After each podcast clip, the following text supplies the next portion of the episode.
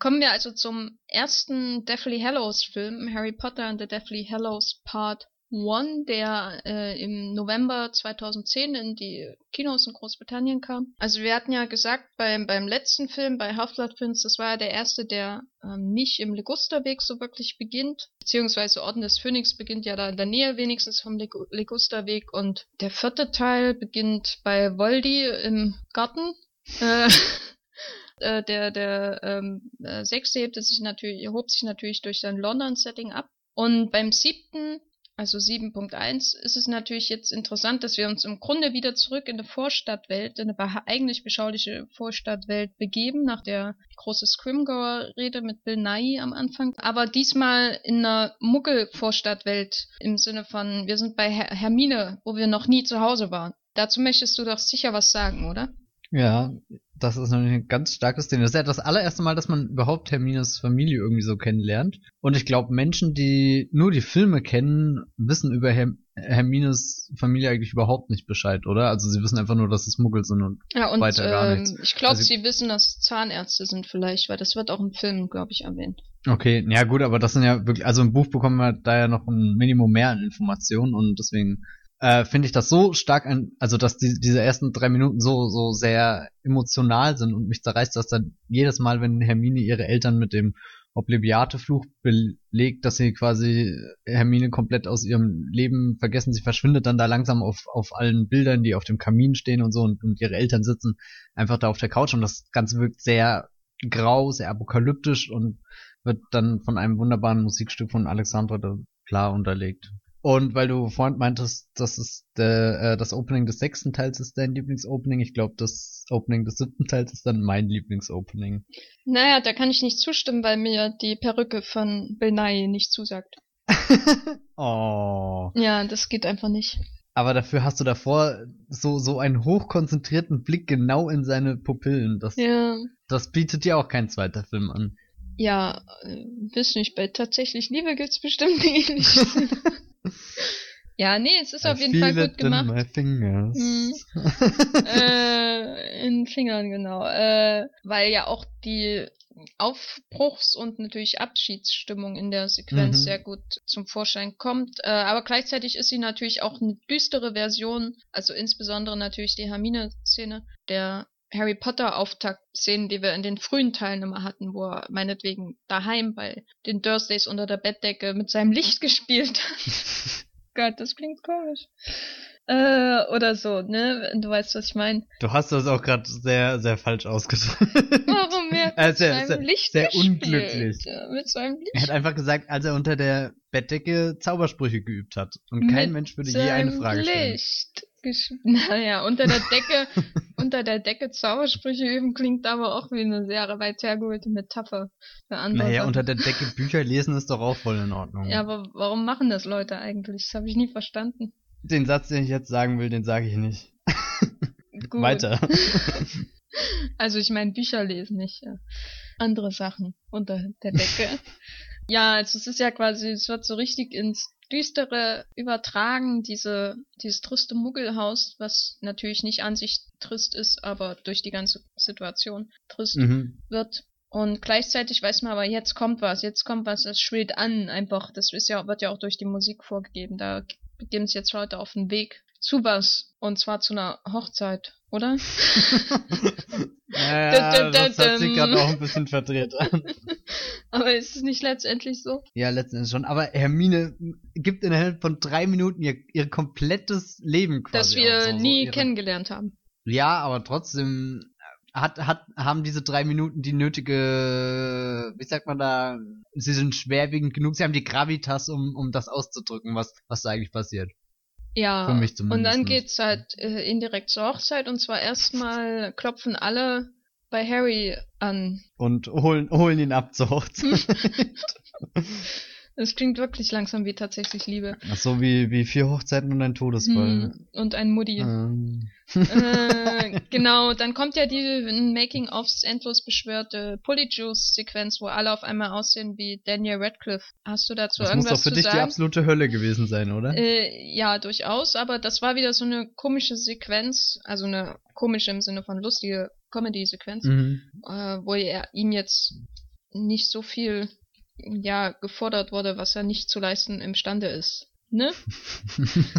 Aber ich fand das ganz witzig. Ja, ich fand's. Hm. Und ich finde, er kriegt es ja auch noch hin, so als als alle dann Daniel Radcliffe sind, trotzdem noch die Akzente der einzelnen Figuren natürlich so so ganz ganz grob nur, aber trotzdem behält er die ja bei, was irgendwie ganz charmant ist. Ja, das finde ich aber weit hergeholt. Also eigentlich nicht weit hergeholt, weil gibt's ja nichts zum Holen. Weil ich habe das nicht so richtig wahrgenommen. Ich, also man hört natürlich noch die Originalstimmen, aber sonst. Naja, so, so Mandanges als äh, Mandanges ist halt immer noch Mandanges, selbst wenn er aussieht wie Harris und, und egal. Ja, ich, da hat er aber auch wenig Gelegenheit, damit Spaß zu haben. Das wird dann sehr schnell wieder vergessen. Ja. Weißt du, was ich meine? Also, ja. Auf jeden Fall geht's ja dann zur Hochzeit. Äh, Ja, und zwischendrin stirbt dazwischen noch jemand. offscreen äh, und onscreen. Offscreen eigentlich eine wichtige Figur, onscreen eine Eule. Die viel wichtigere Figur. Also bitte, wen hast du mehr in dein Herz geschlossen? Moody oder Ist das eine ernsthafte Frage? Hedwig? Ja. Mutti. Mutti. Mutti, Mutter, hm, hä? Äh, ja, Mutti habe ich äh, natürlich mehr in mein Herz geschlossen. Aus naheliegenden Gründen, weil er keine Eule ist. Aber, aber der Hedwig-Abschied hat schon wieder sowas von, von Hermine und so, weißt du, dieses Loslassen von der Kindheit, von, von den Eule. ersten Teilen, wo. Ja, aber sie begleitet ihn ja schon eine sein, Eule. Halbes Leben lang, weißt du, Hagrid hat ihm die Eule geschenkt und, und weißt du, so, so Hedwig ist dann immer der Bote gewesen, der Briefe von A nach B gepackt hat, Distanzen überwunden, die Verbindung mit seinem Onkel hergestellt hat und weißt das du, ist ja wie, als würde mein äh, DHL-Auto äh, stehen bleiben, weißt du, und der Motor durchbrennen. Keine Ahnung, was Motor Ich finde es unfassbar, wie wenig du Hedwig wertzuschätzen weißt. Ich finde das Na schon gut. sehr, sehr symbol. Ich würde nicht mal sagen DHL-Auto, weil die Pakete kommen früher an, sondern Hermes-Auto. Passt auch besser zu Hedwig. So. Autsch. Und insofern ist es meine Meinung zu Hedwig. Äh, nee, also ich bin da, ich finde es, äh, äh, Rowling jetzt, das ist ja auch in Büchern so, äh, in dem Buch so, besser gesagt, eine furchtbare Tradition für ihr letztes Buch anfängt und das ausgleichen mit Moody. Äh, ich finde es nicht schlimm, wenn Leute einfach beiläufig sterben, äh, so offscreen, so an sich. Das kann, glaube ich, viel über die Ernsthaftigkeit der Situation ausmachen, aber wenn es dann kontrastiert wird mit einer Eule, die onscreen stirbt, dann wird's halt zum Problem. Und das Ding bei Rowling ist, dass sie das ja mit en- wichtigen, wichtigen Charakteren im Verlauf des Buches macht und im äh, Film ist es ja dann ähnlich. Also, dass Leute offscreen sterben in entscheidenden Kampf und das hat unheimlich viel kaputt gemacht im Buch und im Film kam natürlich dann nicht so viel dafür, aber er hätte natürlich auch anders damit umgehen können. Ich sehe da schon die die Wurzeln dessen, was mir äh, was mir das äh, Finale von Harry Potter als Saga quasi verleidet hat, neben dem Umgang mit Snape natürlich, Mhm. aber Aber zwischendrin passiert ja auch noch was ganz Wichtiges, was, was offscreen passiert, aber onscreen geklärt wird. ja? Nein, nein, dass ähm, von Fred bzw. George, wer ist es denn von beiden, das Ohr verletzt bekommt, abgeschossen bekommt. Ich weiß nicht mehr, wer von beiden es ist, konnte ich mir noch nie merken. Ich glaube Fred. Ja. Einer verliert's Ohr, der andere stirbt, oder? aber noch nicht in dieser Szene. nee, aber so war das doch, oder? Also, Ja, ja, ein Ohr. ich weiß nicht, wer wer ist. hm, ist das peinlich? Ich glaube, das ist aber auch der Sinn der Sache, oder? Weil den, die konnte man ja auch nie so richtig auseinanderhalten. Na, abgesehen davon, dass es Zwillinge sind, das ist ganz sehr schwer, aber rein charakterlich waren sie sich so ähnlich, dass. Nee, ich glaube, das ist George, der. Oder Fred. Ich weiß es nicht. Ich bin jetzt ehrlich gesagt zu faul, um das bei Wikipedia nachzulesen.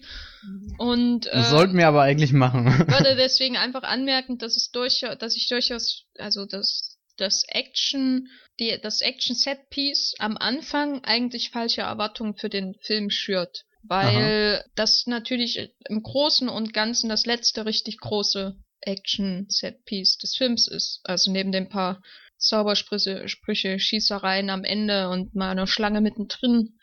Weißt du, das ist eher sowas, was man am Ende eines Films erwartet, als, oder halt in einem Film, der das dreimal hintereinander macht, um, also am Anfang, der Mitte und am Ende. Und das kreidest du ihm jetzt an? Oder? nee, ich bin froh, dass es das letzte ist. Ich finde, so. ich finde ja auch den zweiten, äh, den ersten Teil deswegen besser als den zweiten, Hm. äh, weil er sich was auf ich- was ganz anderes danach konzentriert.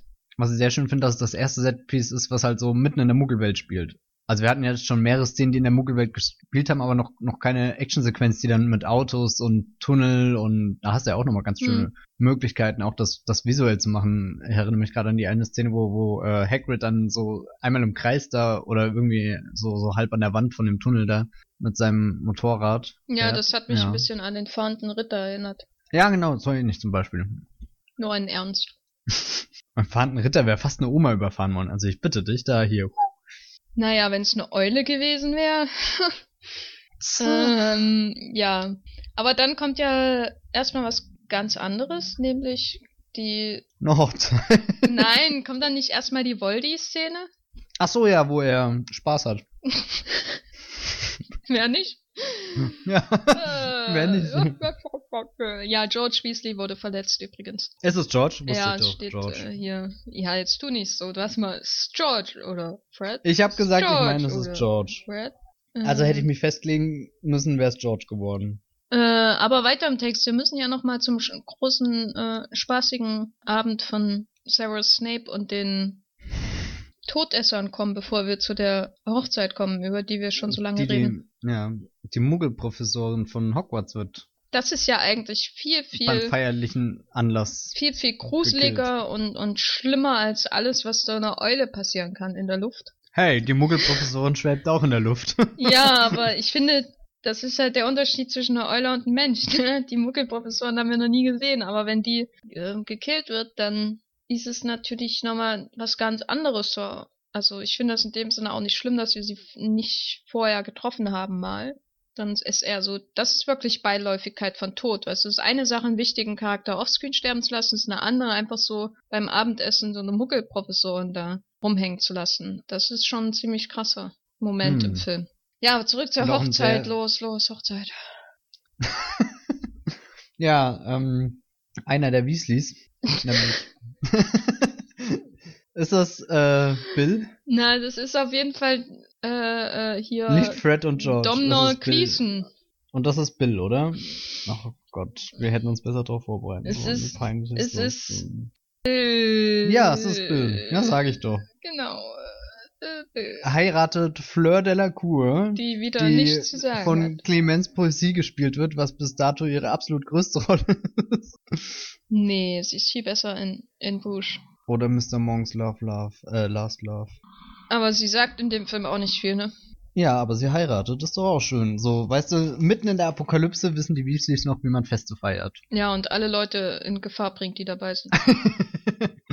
ja, nee, finde ich aber auch schön. So, so, weißt du, da, ich weiß nicht, die, die Szene hat was sehr Verzweifeltes und geht dann auch sehr tragisch aus, aber trotzdem irgendwie was, was Schönes in sich. Ich bin auf jeden Fall immer froh, wenn sie vorbei ist abseits von, von der Szene, wo was erklärt wird. Warum, warum bist du froh, wenn es vorbei ist? Weil dann London kommt und ich freue mich immer, wenn alle, so. wenn Sachen nicht im, äh, im Borough spielen, also von den Weasleys. Das ist eine meiner mhm. am wenigsten geliebten Locations, der Harry Potter. Warum das denn? Ja, weil ich die Weasleys hasse. Oh, jetzt kommt's raus, ne? Ja, wollte ich sagen, jetzt, wir können Montag nicht mehr miteinander reden. Das ist, das ist so wie als, als hätte ich mein ganzes Leben lang den Gryffindor-Mensch gekannt und auf einmal entpuppt das sich als Slytherin. Ja, ich hasse das ja auch Gryffindor. So... Ach so, ja, stimmt. Ja, macht auf einmal naja. alles Sinn, ne? ja. Nee, ich mag die Weasleys nicht. Äh, ich finde äh, Julie Waters äh, Leistung durchaus gut als diese bemutternde Mutter, aber mir, mir gehen die manchmal so auf die Nerven. Ich mag eigentlich noch Fred und George, aber nicht, wenn sie daheim sind, sondern wenn sie in Hogwarts irgendwie Unwesen treiben und Dolores Umbridge äh, verrückt machen oder so.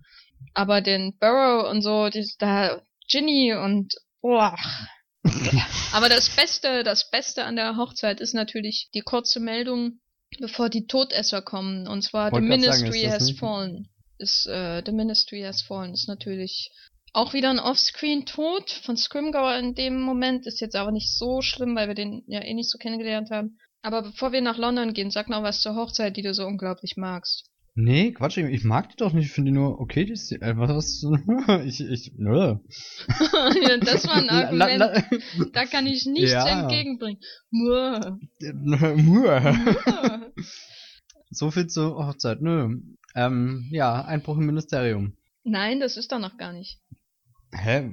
London? Ja, na, erstmal sind sie in London, dann werden sie verfolgt von Todessern, sind in dem Café, wo äh, die Schießerei da losgeht äh, und der Und Todesser... diese ganz tolle Szene mit den Kopfhörern und. Genau, also das solche Sachen, ich finde das so super, wenn äh, die Zauberei in der Welt realen sind. Welt, stattfindet, Ja. wenn sie da ähm, Duelle sich liefern oder plötzlich apparieren und ganz woanders auftauchen. Während der der Burrow, ich verstehe natürlich, warum er eingebracht wird, weil er natürlich auch nochmal so ein letztes ein letztes Stück Harmonie und äh, Friede ist, der natürlich dann kaputt gemacht wird durch die bösen, bösen Todecho.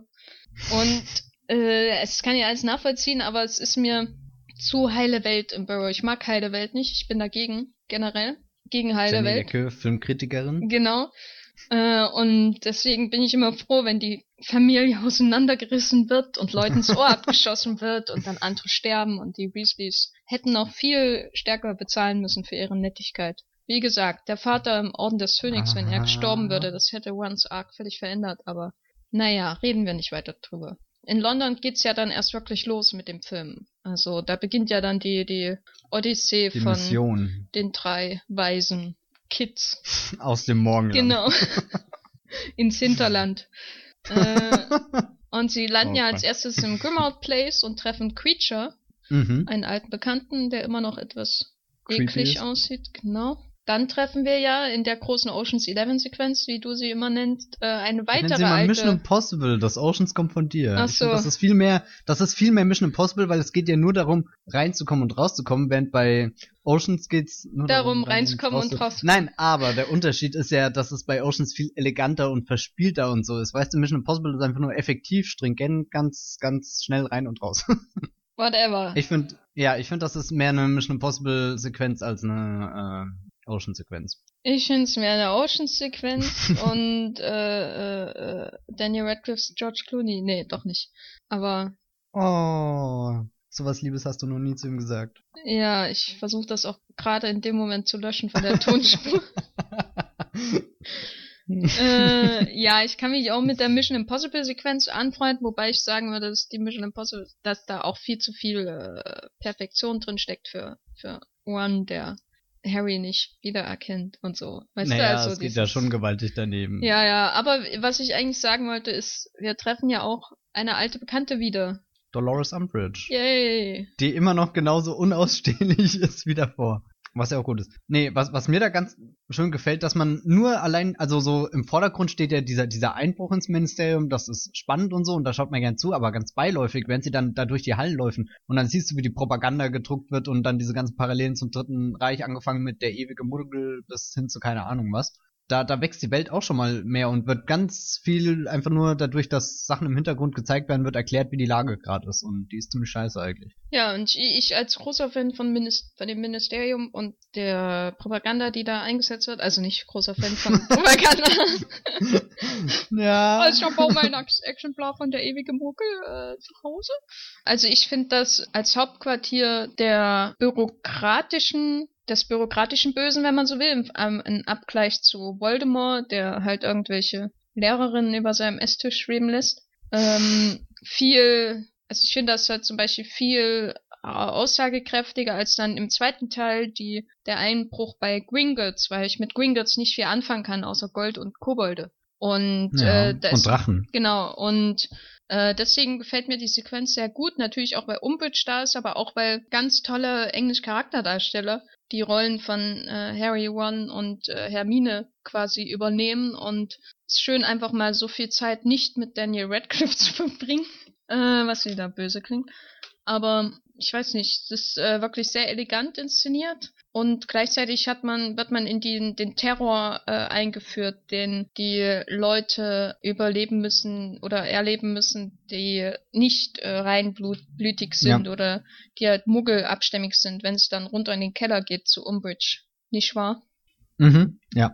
In den Keller zu Umbridge, da will ich auch nie hin. Da, da fürchte ich mich jedes Mal davor, wenn ich nachts einschlafe. Also damit äh, dringen wir wieder in die Welt ein, die im fünften Teil eingeführt wurde. Und es wird quasi noch, wie du gesagt hast, erweitert. Es wird die, die ganze Maschinerie in geradezu Gilliamschen Ausmaßen äh, vorgeführt, also diese Bürokratie mit den vielen, vielen Mhm. Tischen, das hat äh, ist quasi die geordnete Variante von der Bürokratie in Brasil, die so chaotisch und äh, mit Mhm. diesen vielen, vielen Rohren und so. Es sind alles sehr klar und durchsichtig. So hätte Harry Potter von Anfang aus au- aussehen können, gell? Das, das wollte ich nur mal sagen. Wenn, hätte wenn Gilliam, Gilliam damals ja, anstelle von Columbus Regie übernommen zum Glück hätte. hat er es nicht gemacht. Dann hätten wir wahrscheinlich auch nie mehr als drei Harry Potter Filme gesehen. Genau, das wäre nicht gut gewesen. Also das ist jetzt nicht gegen Gilliam, sondern gegen Doch. die Traurigkeit der Filmindustrie. Was gegen Gilliam? Was, was ist da los? naja, der späte Gilliam. Ist großartig. Hast du Thailand gesehen? Ja. Hast du Brothers Grimm gesehen? Ja. Gut, dann äh, lass, ich das, äh, lass ich das einfach so stehen, dass du den großartig findest und, Naja, das und du musst halt mit deiner sehr- Schuld leben, Matthias. So einfach ist das. Aber wir können ja weiterreden über die Mission Impossible Oceans 11 Sequenz. Oh ja, die ist ganz toll. Ja, dann sag doch mal was. Ich, ich hatte dazu schon was gesagt, aber wir können auch, ähm, ich weiß gar nicht, was ich dazu schon gesagt hatte. Ist ja erst fünf Und ich Minuten mag die her. einfach, weil, ja, ja, es ist ein, ein sehr dynamischer Szenenablauf, den man sich auch so ganz, äh, oder den ich mir auch so ganz gern einfach mal anschaue, so für zwischendurch, ohne den ganzen Kontext des Films dazu. Frag mich nicht warum, aber habe ich schon öfter gemacht. Ja. Ja, ich nicht, aber ich find's auch gut. ich finde, das ist so eine der besten in sich abgeschlossenen Set-Pieces, eines der besten in sich abgeschlossenen Set-Pieces der ganzen Reihe. Also wenn man jetzt so als in sich abgeschlossenes Set-Piece zum Beispiel die Reise oder diesen Flug zu der, dieser, diesem Prophezeiungen-Dingens da im fünften Teil, oh Gott, die Fachwörter gehen mir aus, tut mir leid. Oder die Kammer des Schreckens zum Beispiel. Oder halt die Dutzenden Quidditch-Spiele. Oh mein Gott, Quidditch. Naja. Ähm, oder halt dann die, der Gringotts äh, Überfall im zweiten 7.2 Teil äh, ist das, glaube ich, so eins der absolut gelungensten, weil es die Action zurückhält, es ist alles nur Ablauf, es ist, funktioniert der Plan, es ist Spannung drin, es ist Spaß drin, dadurch, dass die Schauspieler, die erwachsenen Schauspieler die Kinder spielen müssen, die die Erwachsenen spielen. Man lernt unheimlich viel über das Funktionieren dieser, dieses äh, Machtgefüges, das die, die Macht quasi übernommen hat, nachdem das Ministerium gefallen ist. Und das ist äh, so viel dabei, das ist nicht einfach nur Spaß mit Explosionen und einem Drachen oder so, sondern wie dann der Gringotts Überfall, sondern da ist wirklich, da steckt halt auch Worldbuilding wirklich mit drin und das ist, äh, finde ich ganz ausgezeichnet. Und ich bin ja auch ein Fan des Ministeriums äh, äh, im Film. Und insofern muss mir das gefallen. Und Umbridge ist da. Umbridge. Guck, und genau deswegen kann man sich das auch getrennt vom Film anschauen. Ja, ja, ja, ja, ich verstehe dich schon. Aber mach mal weiter. Ja. Ja, was kommt dann als nächstes? Ich habe keine Ahnung. Kommt was? Naja, dann sind Harry, Ron und Hermine erstmal ewig unterwegs und streifen durch die schönsten Landschaften in England und der Film verwandelt sich von, von, von einem Heist-Movie in ein Road-Movie. Was ja auch ganz schön ist. Ich glaube, es gibt keinen Harry Potter-Film, der, der sich so oft wandelt oder so oft eine neue Form annimmt. So, das ist ja mittlerweile schon so die, das, das, die dritte Phase, in die er jetzt irgendwie eintaucht. Und da entwickelt er eine ganz eigene Stimmung, die sehr ruhig ist und, und auch diese, diese, diese Verzweiflung, die die ganze Zeit irgendwie die, die äh, Harry, Ron und Hermine verfolgt, die, die kommt dann auch nochmal raus, weil sie sind ja jetzt richtig allein und die Gruppe selbst ist auch zerstritten. Ron spaltet sich ja letzten Endes sogar ab. Also Ron spaltet sich ja dann ab, weil er übers Radio die ganze Zeit akribisch verfolgt, was äh, seine, ob seine Familie noch lebt oder oder nicht mehr und und dann auch, ist. ja, ja, so wollte ich das jetzt nicht sagen. Unterstützt ja eigentlich alles, was Ron macht. Nein, und ähm, Boah. auch, was soll das denn jetzt? Äh, Was hast du denn gegen Ron? nee, ist- hm, ist ein das- Weasley, was soll ich gegen Ron haben? Ach so, ja, stimmt, das ist Eulen Beasleys, alles das gleiche. Weg damit. Diese, diese Muggels, raus. Ich stehe auf der Seite des Ministeriums. ja, nee. meine neue, Ja. meine neue E-Mail-Signatur. Ich stehe auf der Seite des Ministeriums.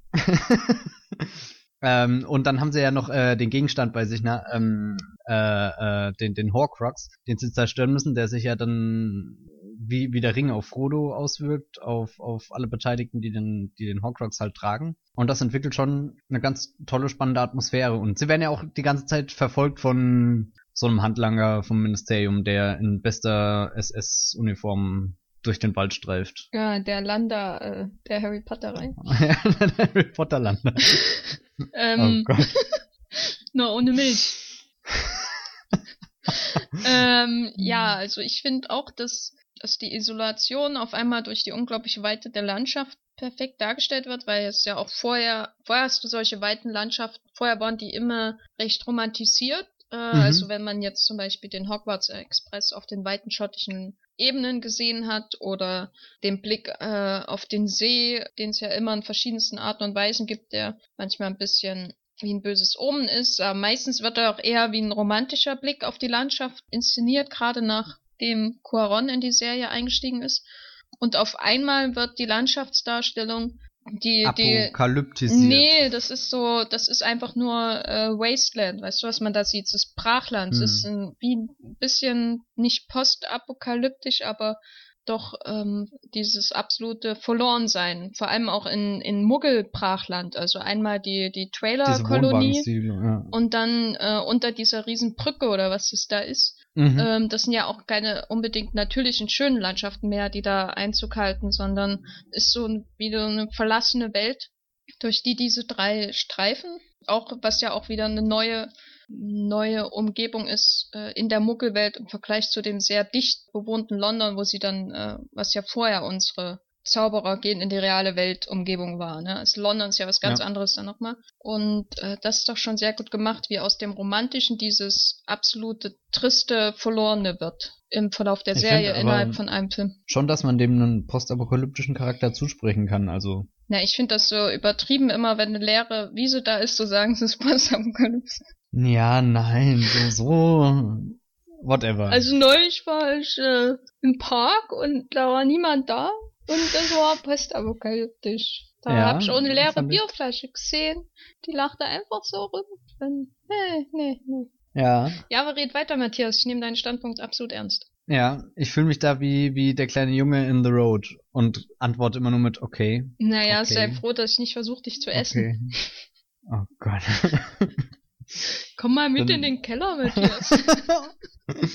oh, Angst. Ähm, ja, aber ja, man kann das sicher als postapokalyptisch bezeichnen, aber ich sehe das eher so als so, so ein Apokalypse ist nochmal was anderes, da ist dann wirklich nicht mehr lebensfähig oder so. Das ist einfach absolute Leere, es ist verloren sein, das ist, äh, man ist irgendwie aus der Gesellschaft ausgestoßen, ist nur aufs, kommt, fällt nur auf sich selbst zurück und hat mitten in sich quasi diese dunkle Energie, die alle beeinflusst und die Gruppe auseinandertreibt. Das ist das, was die, was es ausmacht, glaube ich, die Landschaftsdarstellung oder was die, die Funktion ist. Mhm.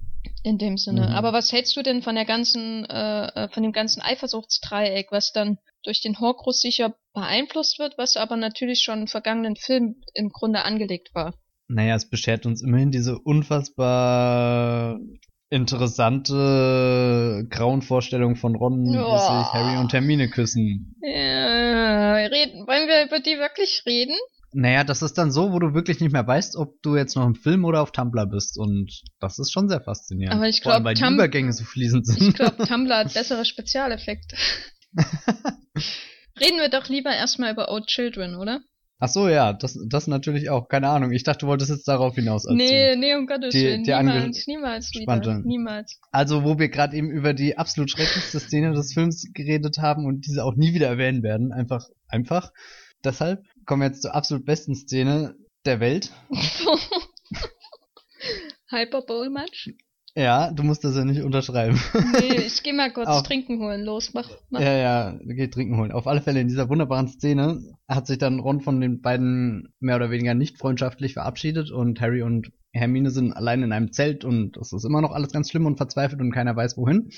Und als sie da einfach in dem Zelt sitzen und am liebsten das Weinen anfangen möchten, spielt dann das Radio äh, Oh Children von Nick Cave and the Beat Seeds und das ist ja sowieso schon ungefähr das Beste, was einem Menschen einfallen kann in so einer Situation. Und dann fangen Harry und Hermine dazu zu tanzen an und keine Ahnung, das ist einfach ein absolut zerreißender, wunderschöner Moment, den ich mir schon fünf Millionen Mal angeschaut habe und, und auch nie müde werde, darüber nachzudenken, weil da so viel drinne steckt. Schon allein, wie, wie sich die Musik am Anfang noch, äh, noch im Film quasi befindet, also noch nur leise im Radio ist und dann je, je lauter sie sich steigert, übernimmt sie dann quasi den Film und wird Teil des Soundtracks und, und existiert dann quasi auf der diegetischen Ebene und so. Das ist alles schon sehr spannend. Und wie das auch wieder zurückgeht und, und aufhört und das ist ein, so, so vielleicht der intimste Harry Potter Moment, der in dieser ganzen Reihe existiert. Schade, dass Jenny gerade keinen Einspruch einlegen kann. Also, würdest du nicht sagen, dass, äh, also ich habe nur bei vielen Kritiken gelesen, dass, äh, oder bei einigen, oder bei einer Handvoll, oder bei einer, äh, gelesen, dass, dass der plötzliche Einsatz von bekannter Popmusik, also nicht jetzt sowas wie Wizard Rock oder Ja. so, was man ja im vierten Teil zum Beispiel hat, die Szene irgendwie aus dem Film herausfallen lässt, völlig. Würdest du das nicht unterschreiben? Ah, ist wieder eine rhetorische Frage, aber du musst jetzt antworten, Matthias. Ich empfand es nicht als störend und da ich den Song ja eh schon kannte, war das nichts Fremdes oder so. Oder ich weiß nicht. Ärgerlicherweise habe ich davor halt auch schon in vielen Kritiken vorab vom Film gelesen, dass es diese Szene gibt und habe ihr dann schon fast ein bisschen entgegengefiebert, weil ich mega neugierig war, wie sich das einfach anfühlt, wenn, wenn Harry Potter auf einmal so mit, mit der Gegenwartskultur vermischt wird, was ja nie der Fall wirklich war. Fand das schon sehr spannend. Und also ja, für mich hat das absolut vollkommen funktioniert. Und vielleicht gerade weil da dieser Bruch drin ist, wo, wo die Filmreihe sich nochmal so komplett selbst überdenkt oder, oder ihre ganzen Grenzen sprengt und, und sich fast ein kleines bisschen neu erfindet oder so. Wie hat dir das denn gefallen? Gut. Ja, cool. Ähm, nee, also du hast eigentlich schon alles gesagt, was ich zu sagen hätte, außer dass ich äh, kein Nick Cave-Fan bin und dann mit dem Lied auch vorher nichts verbunden habe. Und äh, insofern kam das dann aus dem Nichts und äh, ich war positiv überrascht. Bin aber, finde es aber trotzdem ein bisschen schade, dass es dann durch diese ganze Dreiecksgeschichte irgendwie dann, ja, es ist dann wieder so, hm, ist halt Eifersuchtsstory und sie tanzen und bla und Hm. Aber Das habe ich auch nie verstanden, dass das, dass das viele so als als Shipping-Moment oder als Statement von von David Yates oder so aufgenommen haben. Wo ich mir denke, da steckt ja eigentlich so viel drin, wenn wenn du wenn der Songtext oder so, wenn wenn du das noch dann mit überträgst oder oder diese diese Kinder, die jetzt auf einmal Erwachsene sind und Ja, also das ist Und eigentlich halt- alles selbsterklärend. Äh, ich verstehe auch nicht, warum dann welche wirklich, also ich verstehe auch nicht, warum Wa- Ron wirklich in Betracht zieht, dass er und Hermine was haben können mit einer Name. Äh, vor allem nicht Zuschauer natürlich. One hat ja wenigstens eine Ausrede, nämlich den Horcrux. Es geht ja dann noch weiter mit dem Film, ne? Also es geht ja dann auf die Suche nach äh, dem Schwert von Godric Gryffindor, was uns ja wieder zurückführt zum zweiten Teil, wo Harry das aus dem Hut zaubert, sprichwörtlich. Äh, und wir landen äh, in, in Godric's Hollow, eine, ein schicksalhafter Ort in der Harry Potter Geschichte. Nämlich dort sind ja Harrys Eltern ums Leben gekommen. Und dort ist natürlich auch äh, für Gryffindor ein ganz wichtiger Ort. Das heißt, ich werde niemals nach, God, äh, nach Godric's Hollow fahren. Ne? Vielleicht Slytherins Hollow oder so, aber äh, wir treffen ja da eine, nachdem sie da auf dem Friedhof sind und der Schnee fällt und das ruhige Muggel-Weihnachten irgendwie vor der Tür steht, äh, treffen wir da eine alte Dame, die ein glitschiges Geheimnis verbirgt. Und es kommt eine der, der krassesten Gruselszenen der Serie, oder was sagst du? Ja, aber ich finde das davor viel schöner, was du angedeutet hast, dass, dass die Muggelwelt heimlich still und leise Weihnachten feiert. Alles verschneit dieses, dieses kleine Städtchen und, und da ist der absolute Frieden und Harry und Hermine kommen dahin und haben gerade eigentlich Mord und Totschlag überlebt. Und, und dann diese absolute Ruhe und diese Unsicherheit und dann diese alte Dame, die glitschig ist. Die finde ich viel glitschigen besser. Die finde ich viel besser. Ich finde Godric's Hollow jetzt nicht so äh, aussagekräftig an sich. Das ist eher wie so ein Muggel-Hogsmeade mit einem Friedhof äh, und einer Ruine. Wäre irgendwie cooler gewesen, wenn sie zu dem Ort gegangen wären, wo das zerstörte Haus ist. Und dann wäre da irgendwie ein, ein Supermarkt stattdessen. Das wäre doch mal richtig. Das wäre auch sehr interessant. Das wäre Mhm. richtig harter Tobak gewesen. Aber nee, Harry folgt der alten Dame ins Haus, was man natürlich immer machen sollte, wenn alte Damen nichts sagen und auf der Straße Ich wollte rumlaufen. gerade sagen, sie hat ihm nicht mal Süßigkeiten angeboten. ja, Das ist- Harry ist wirklich sehr, sehr leichtgläubig. Aber Hermine ist auch voll begeistert damit zu Ja, gehen. ja. Ist halt eine alte Dame. Und äh, naja, sie haben ja nach ihr gesucht, befehlt Backshot, die Dumbledore-Expertin oder was auch immer sie war. Dann kommt ein krasser Sheet, äh, wie ich äh, sagen würde, nämlich einerseits Leiche im Schrank und äh, andererseits äh, krasse Schlangen-Action äh, in einem Kinderzimmer nebenan, das super bunt aussieht und leuchtet. Was ich ziemlich nett fand, diesen Kontrast Ja. äh, wo sie durch die Wand durchbrechen und auf einmal ist dann stinknormales, buntes, friedliches, nettes äh, Kinderzimmer da, während nebenan genau, die das Leiche sah, das rumliegt. sah bestimmt genauso aus wie das Zimmer, als Voldemort Harrys Mutter umgebracht hat. ja, Das denke ich mir immer bei dieser Szene. Das, ich denke mir immer, nochmal. dass es in, in Unknown von äh, äh, Jean Collet Sarah eine ganz ähnliche Szene gibt, nur mit Liam Neeson, der durch die Wand fliegt. Und dann so, nee, lache ich, gesehen. weil ich dann immer denke, Ist Diane Kruger in der anderen? ja, äh, und dann denke ich immer, wer ist jetzt Liam Neeson, die Schlange oder oder Daniel Radcliffe? Ich bin für Nagini. Hm. Hat dich das gestört, dass da jetzt auf einmal so ein Grusel-Action-Setpiece drin ist? Oder Nee, überhaupt nicht. Das ist aber Wolltest- eine der wolltest du wenigen Harry Schneeengel Potter Stellen. Ich oh, unbedingt Schneeengel mit einer Schlange. nee, ähm, es gibt ja wirklich nur wenige Momente in Harry Potter, wo ich immer zusammenzug. Einer ist der und einer ist der, wo Professor Trelawney Harry Potter im dritten Teil mal so von hinten anfährt und Hm. diese Stimme, dieses Ah und doch äh, zucke ich immer wieder zusammen, obwohl ich weiß, dass es passiert, keine Ahnung. Aber ich finde diesen Moment nicht störend, sondern schon, sondern noch ein, ein, ein kleines Element, wo, wo Harry Potter 7.1 größer wird als alle anderen Filme. Oder, oder facettenreicher, egal. aber dann geht's ja wieder zurück zum Dreieck, ne? Zum Liebesdreieck. Hm. Aber merkst du was, so, so dieses Dreieck und auch das Zeichen von den äh, Heiligtümern des Todes, auch das Dreieck mit dem, also der Umhang sprich, Ja. ah, sie werden alle vom unsichtbaren Tarnumhang umhüllt. Hm, was, was, ich höre auf zu Ja. reden. Ähm, wieder zurück zum Dreieck. Im Wald. Ich mag ja generell den Wald und besonders, wenn ihn äh, David Yates bei Harry Potter inszeniert. Ist das dann schon die, die Harry sieht das, äh, wird durch Snape zu dem äh, Schwertgelenk-Sequenz, die dann kommt? Ich denke schon, oder? Ja. Und dann kommt ja auch Ron wieder zurück und dann Stimmt, kommt und Harry- Harry- Vater. Harry ist wieder dumm, dumm, dumm, dumm, dumm, dumm. Ist, ist das jetzt der schlimmste Dummheitsgrad, den Harry erlangen kann auf deiner Skala oder gibt's da noch eine Steigerung? Na, ich glaube, Harry hat sich schon selbst so übersteigert in den ersten paar Filmen und Büchern, dass du das gar nicht mehr übersteigern kannst. Es ist einfach dumm, was er macht, aber es ist Harry, insofern wird's funktionieren und es tut's auch. Dank Snape, der wahrscheinlich, ich stelle mir immer Snape vor, der da zuguckt und so denkt, du warst ja ein Zauberer, aber du machst irgendwie keinen Wärmespruch oder irgendwas, um ins eiskalte Wasser zu springen oder irgendwas, was man hätte machen können. Kiemen, Luftblase überm Kopf.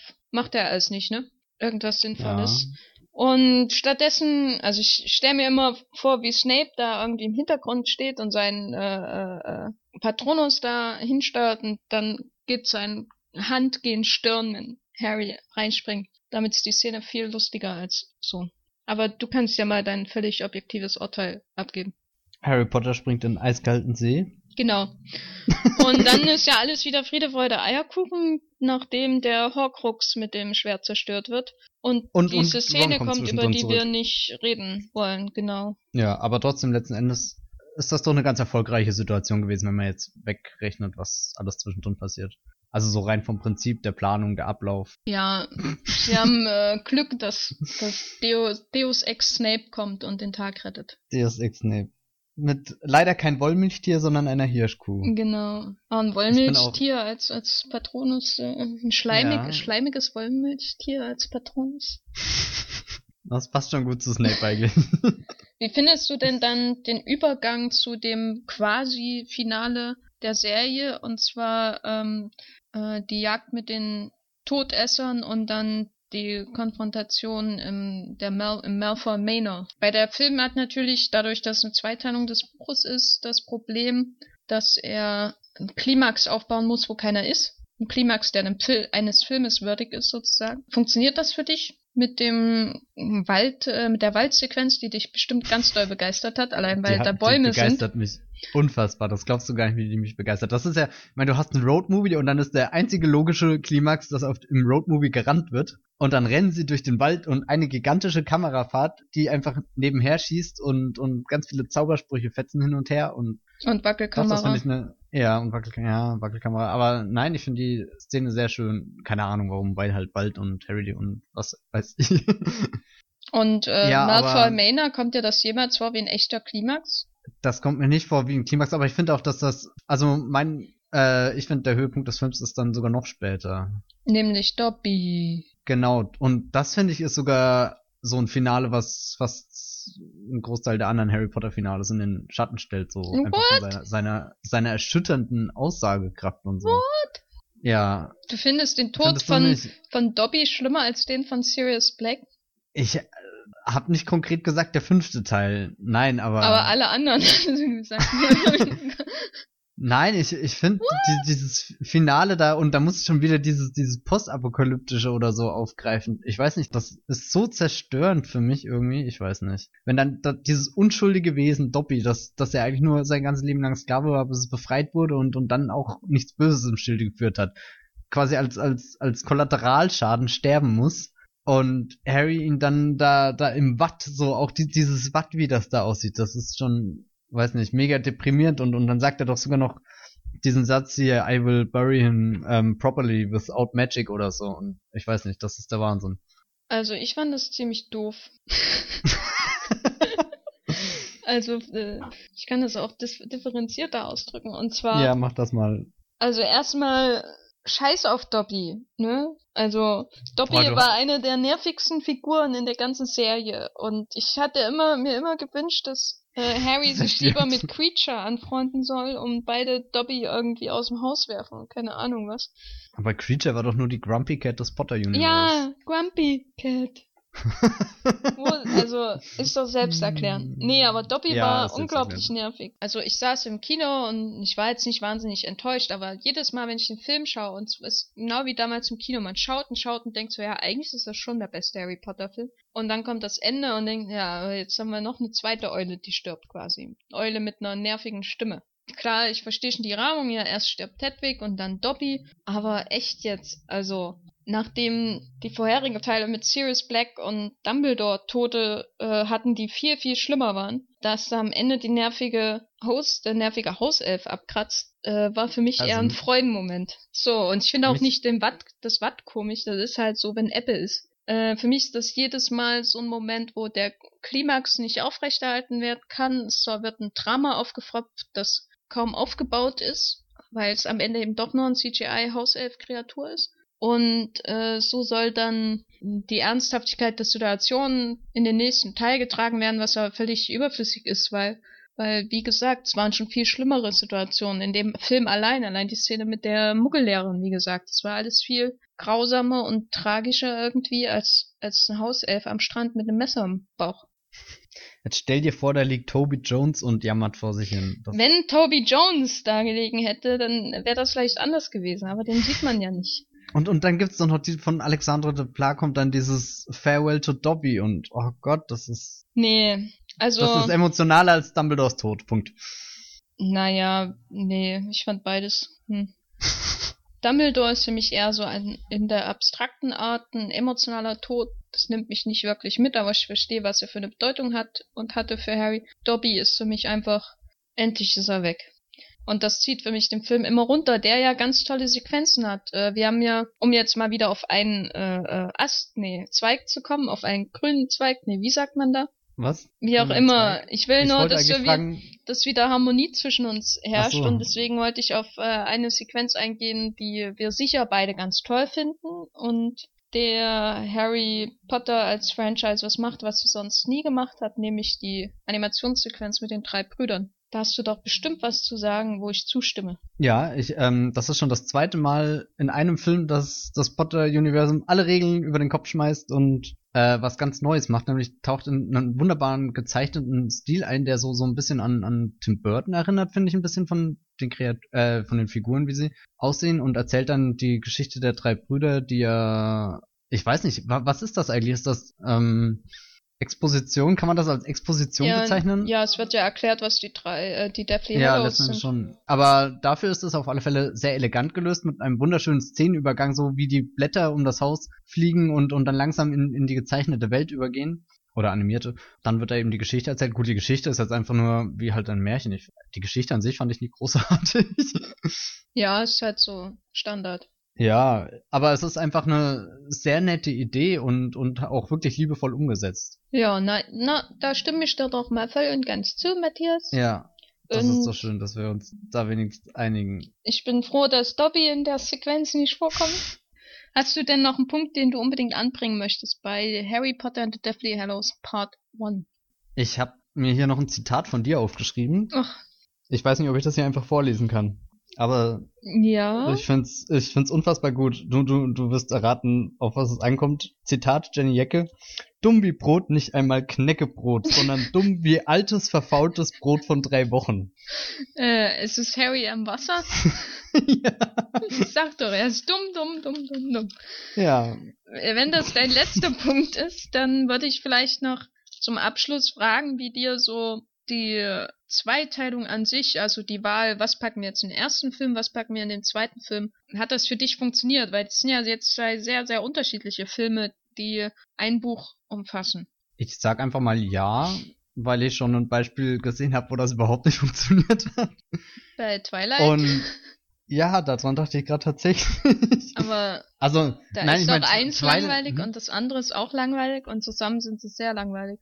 Ja, aber da, dagegen nutzt Harry Potter die Chance einfach und macht zwar zwei ziemlich unterschiedliche Filme, aber es wird, wird, also ich, ich glaube schon, dass das die, diesem Finale irgendwie ein bisschen gut getan hat, zumindest dem, dem ersten Teil, dass dann wirklich die Ruhe und die Zeit da ist, um, um einfach die, die Aussichtslosigkeit dieser Lage und, und das alles auszubreiten und halt auch einfach mal zu zeigen, wie drei Menschen ewig lang durchs Watt laufen oder, oder irgendwelche anderen verlassenen Landstriche oder so. Ich glaube schon, dass das der Reihe ziemlich gut getan hat und ich finde auch, dass der zweite Teil mit seinen auch zweieinhalb Stunden Laufzeit wahrscheinlich nicht zu lang ist, weil er auch in sich sehr abwechslungsreich ist. Also unter anderem eben durch die, die, diese verschiedenen Einzelmomente wie auch der Einbruch ins Ministerium und so. Ich weiß nicht, ob das, also äh, wenn, dann leidet eher der zweite Teil darunter, dass er halt nur noch Finalschlacht ab einem gewissen Punkt ist. Das ist doch mal eine perfekte Möglichkeit zum Übergang, weil, Zum Übergang zum zweiten Teil. ja, weil ich finde die Finalschlacht immer wieder, ja, enttäuschend irgendwie. Also ich finde, die Zweiteilung macht auf jeden Fall Sinn, äh, weil, wie du meintest, da unglaublich viel Zeit bleibt, auch für Sachen, die sonst nie Zeit finden würden in Hm. Harry Potter Filmen. Also wenn es ein Film gewesen wäre, da hätten wir nie äh, so viel Zeit äh, auf der Wiese verbracht. Aber nie Nick Cave gehört und, und Genau. nie Ron, der mit Hermine für Elisa am Klavier spielt, was ja so ein schöner Moment ist. Aber trotzdem ist es doch rein dramaturgisch gesehen so, dass dadurch ein guter Film entsteht mit einem problematischen Ende, je nachdem, ob man das denkt oder nicht. Und äh, ein Film, der mh, ein großes Finale ist, das aus dem Nichts kommt. Es wird natürlich aufgebaut, aber es gibt keine Reise zum Finale in dem Sinne, weißt du, in dem zweiten Film. Es ist Sie Hm. sind dann ja mehr oder weniger schon äh, recht nach Gringotts äh, kommen sie ja recht schnell äh, nach Hogwarts. Ich weiß nicht, so ein Finale muss ja auch in einem Film in 120, 130, 140 Minuten muss ja auch verdient werden und das äh, fehlt mir beim letzten Teil. Ich finde nicht, dass man das letzte Buch, was nun wirklich unglaublich viele Schwächen hat, auch noch so auswalzen musste. Also ich hätte lieber weniger Finalschlacht gesehen und dafür mehr lange Charakterszenen, also natürlich die, die es vorher gibt, aber auch die zwischen Harry und Voldy zum Beispiel oder Hm. die Flashbacks oder so äh, von Snape. So, es mu ich muss nicht eine Stunde Kampf um Hogwarts sehen. Das hat mich noch nie interessiert und äh, ich finde auch nicht, dass David Yates die Action-Szenen so interessant macht, dass ich das mir alles anschauen will, immer und immer wieder. Also ich finde in, in äh, der Schlacht um Hogwarts, um jetzt schon mal vorzugreifen, wir können ja nochmal über Gringotts und so reden, Ja. äh, gibt es keine Action-Szene, die auch nur ansatzweise so dynamisch und fluide ist wie die am Ende vom Orden des Phönix zum Beispiel. Diese, Mhm. was ja ein ähnliches Sujet eigentlich ist, aber in Hogwarts wird es natürlich noch ein bisschen größer. Da wird's teilweise, muss er teilweise Parallelmontage machen, weil viele kleine Scharmützel sind und damit ist er schon überfordert. Also das ist doch sehr schade. Es ist immer, bin schon froh, dass ich ihn noch zweimal gesehen habe bisher, dass die Pause zwischen Kinobesuch und zweiter Sichtung irgendwie zwei Jahre lang war, aber ja, ich bin da, weiß nicht, ich bin da jedes Mal enttäuscht von dem Finale, was das, was natürlich auch an einer anderen Sequenz liegt, über die ich jetzt nicht reden werde. Nee, ich bin auch kein großer Freund von dem Gringotts Einbruch. Insofern bleibt da nicht mehr so viel, was ich ganz, ganz toll finde. Hm. Sagen wir, der Gringotts Einbruch wirkt für mich manchmal so wie, oh, wir können ja nicht nur Finalschlacht zeigen, wir brauchen davor noch ein bisschen Plot, irgendwas, was wir zeigen können. Und dann wirkt der ein bisschen überflüssig ausgedehnt, ich weiß es nicht.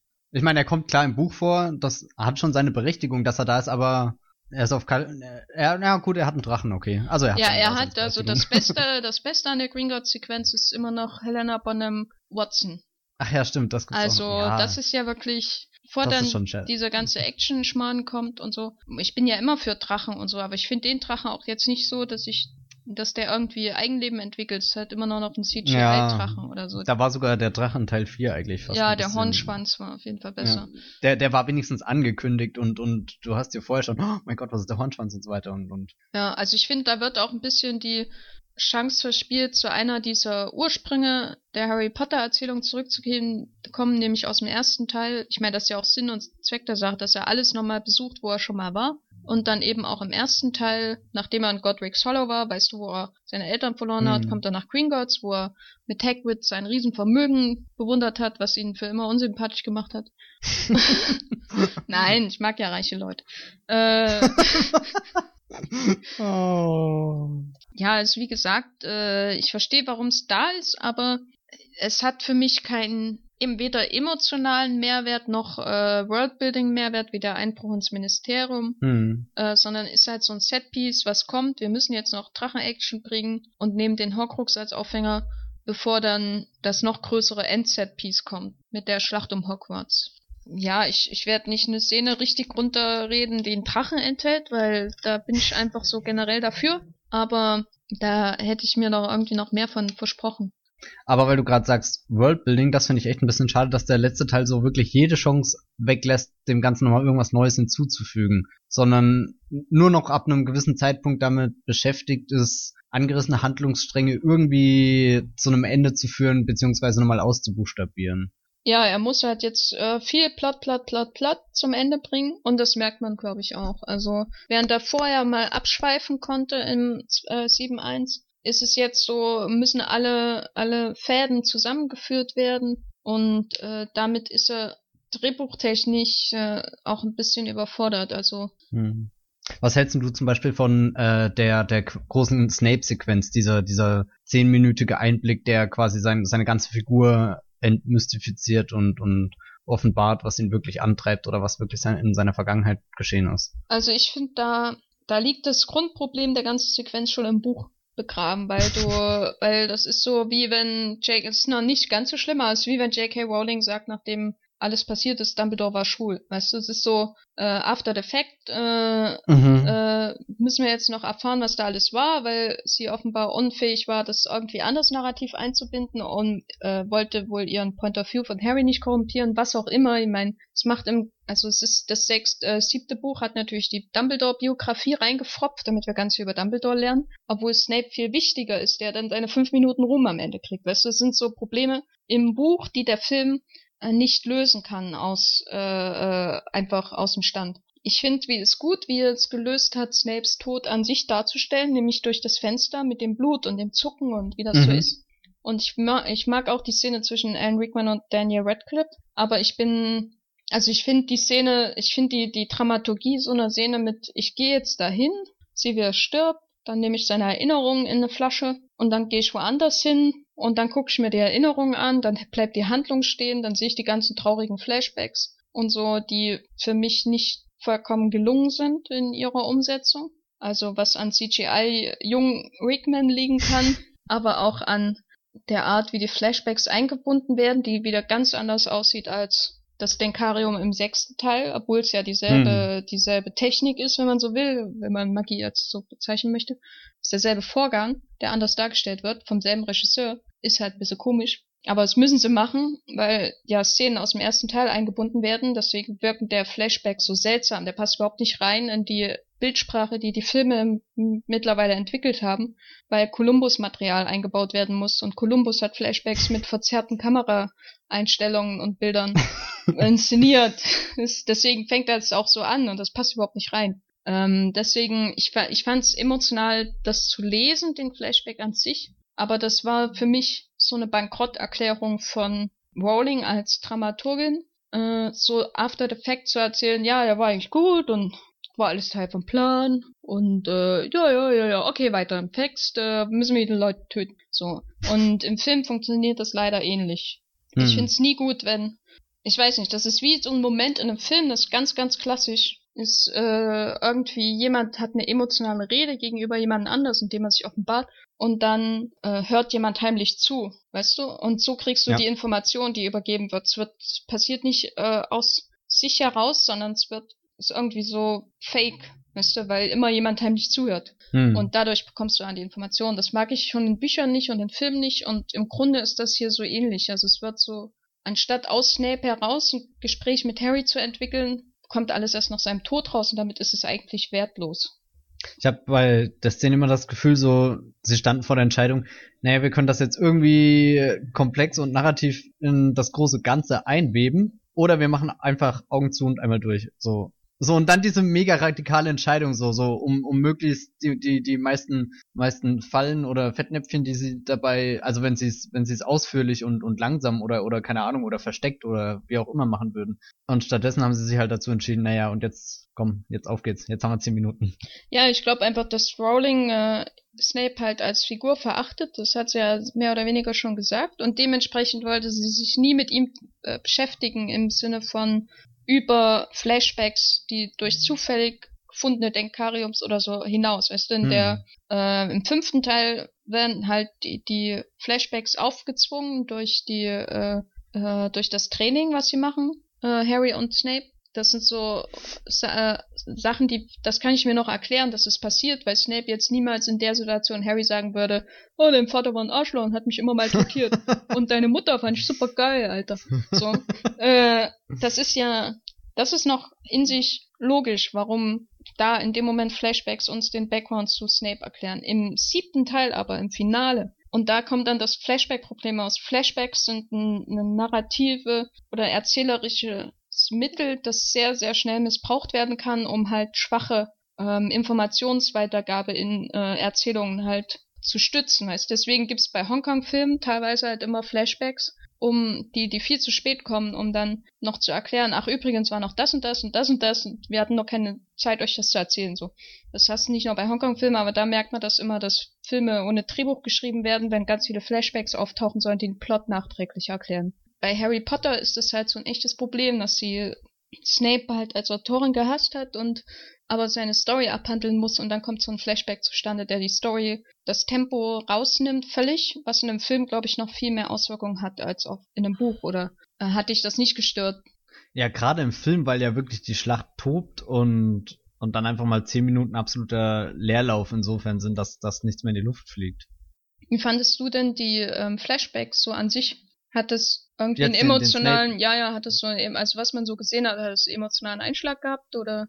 Ich weiß nicht, ich finde das schwer. Ich äh, mag ja eigentlich den Gedanken oder alles, was darin erzählt wird, irgendwie ein bisschen, aber es ist nicht der emotionale Höhepunkt des Films. Also eigentlich überhaupt nicht. Ja, ich finde auch es problematisch, Da dass dann man zum Beispiel Snape schreien sieht und alles, aber das bleibt halt irgendwie nicht nach, weil es ist, es wird einem halt so vorgetragen, aber man erlebt es Hm. nicht, deswegen ist es irgendwie nicht real.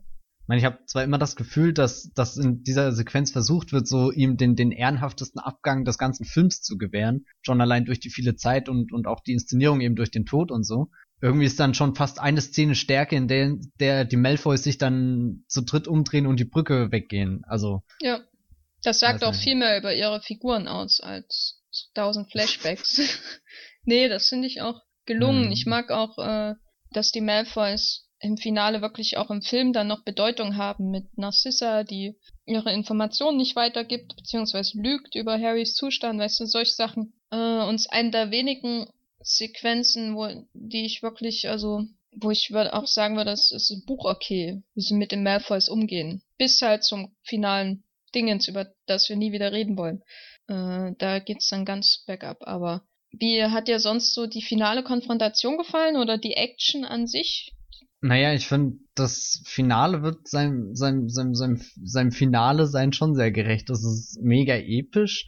Ich weiß auch äh, nicht, du meintest vorhin irgendwie, dass du die Schlachtensequenzen nicht so schön findest, als dass du sie dir die ganze Zeit aufmerksam anschauen willst. Naja, ich finde sie wenig dynamisch, äh, wenig verspielt. Also klar, da sind dann irgendwelche solche Riesen und bla, das finde ich aber nicht so interessant. Das hast du heutzutage ja in jedem Hollywood-Film. Was Hm. mir beim Finale wirklich fehlt, ist dieses ähm, auch in der Inszenierung sich wiederfindende, diese Dynamik, die solche Zaubererduelle mit sich bringen, weißt du? Also Mhm. es gibt ja dann im Finale die Szene, wo die da an der Treppe sind und irgendwie wollen sie Nagini kriegen und dann gibt's gleichzeitig noch so eine Schießerei zwischen Voldy und Harry Und äh, das wird aber alles relativ statisch inszeniert, wird schnell geschnitten, klar, aber es ist im, nicht im entferntesten zu vergleichen mit dem, was im Orden des Phönix passiert, wo die Kamera völlig frei dreht und hm. man sie ähm, äh, apparieren und durch den Raum fliegen, weißt du, und das, was man so erwartet, das kommt im Finale nicht so wirklich. Aber zwischendrin gibt's doch dann schon immer wieder so ganz furiose Kamerafahrten, wo er so durch die Schluchten von Hogwarts runter rast, so gerade wenn sich Harry und Ron runterstürzen. Oder auch als sie da oben im, im Harry und äh, vom, was habe ich gerade gesagt? Ron. Also äh, ja, äh, Harry und Voldy runterstürzen und, und auch im, in, in dem Turm dann da oben, als Voldemort dann da steht und, und diese, diese Leinentücher so von sich weggehen und so.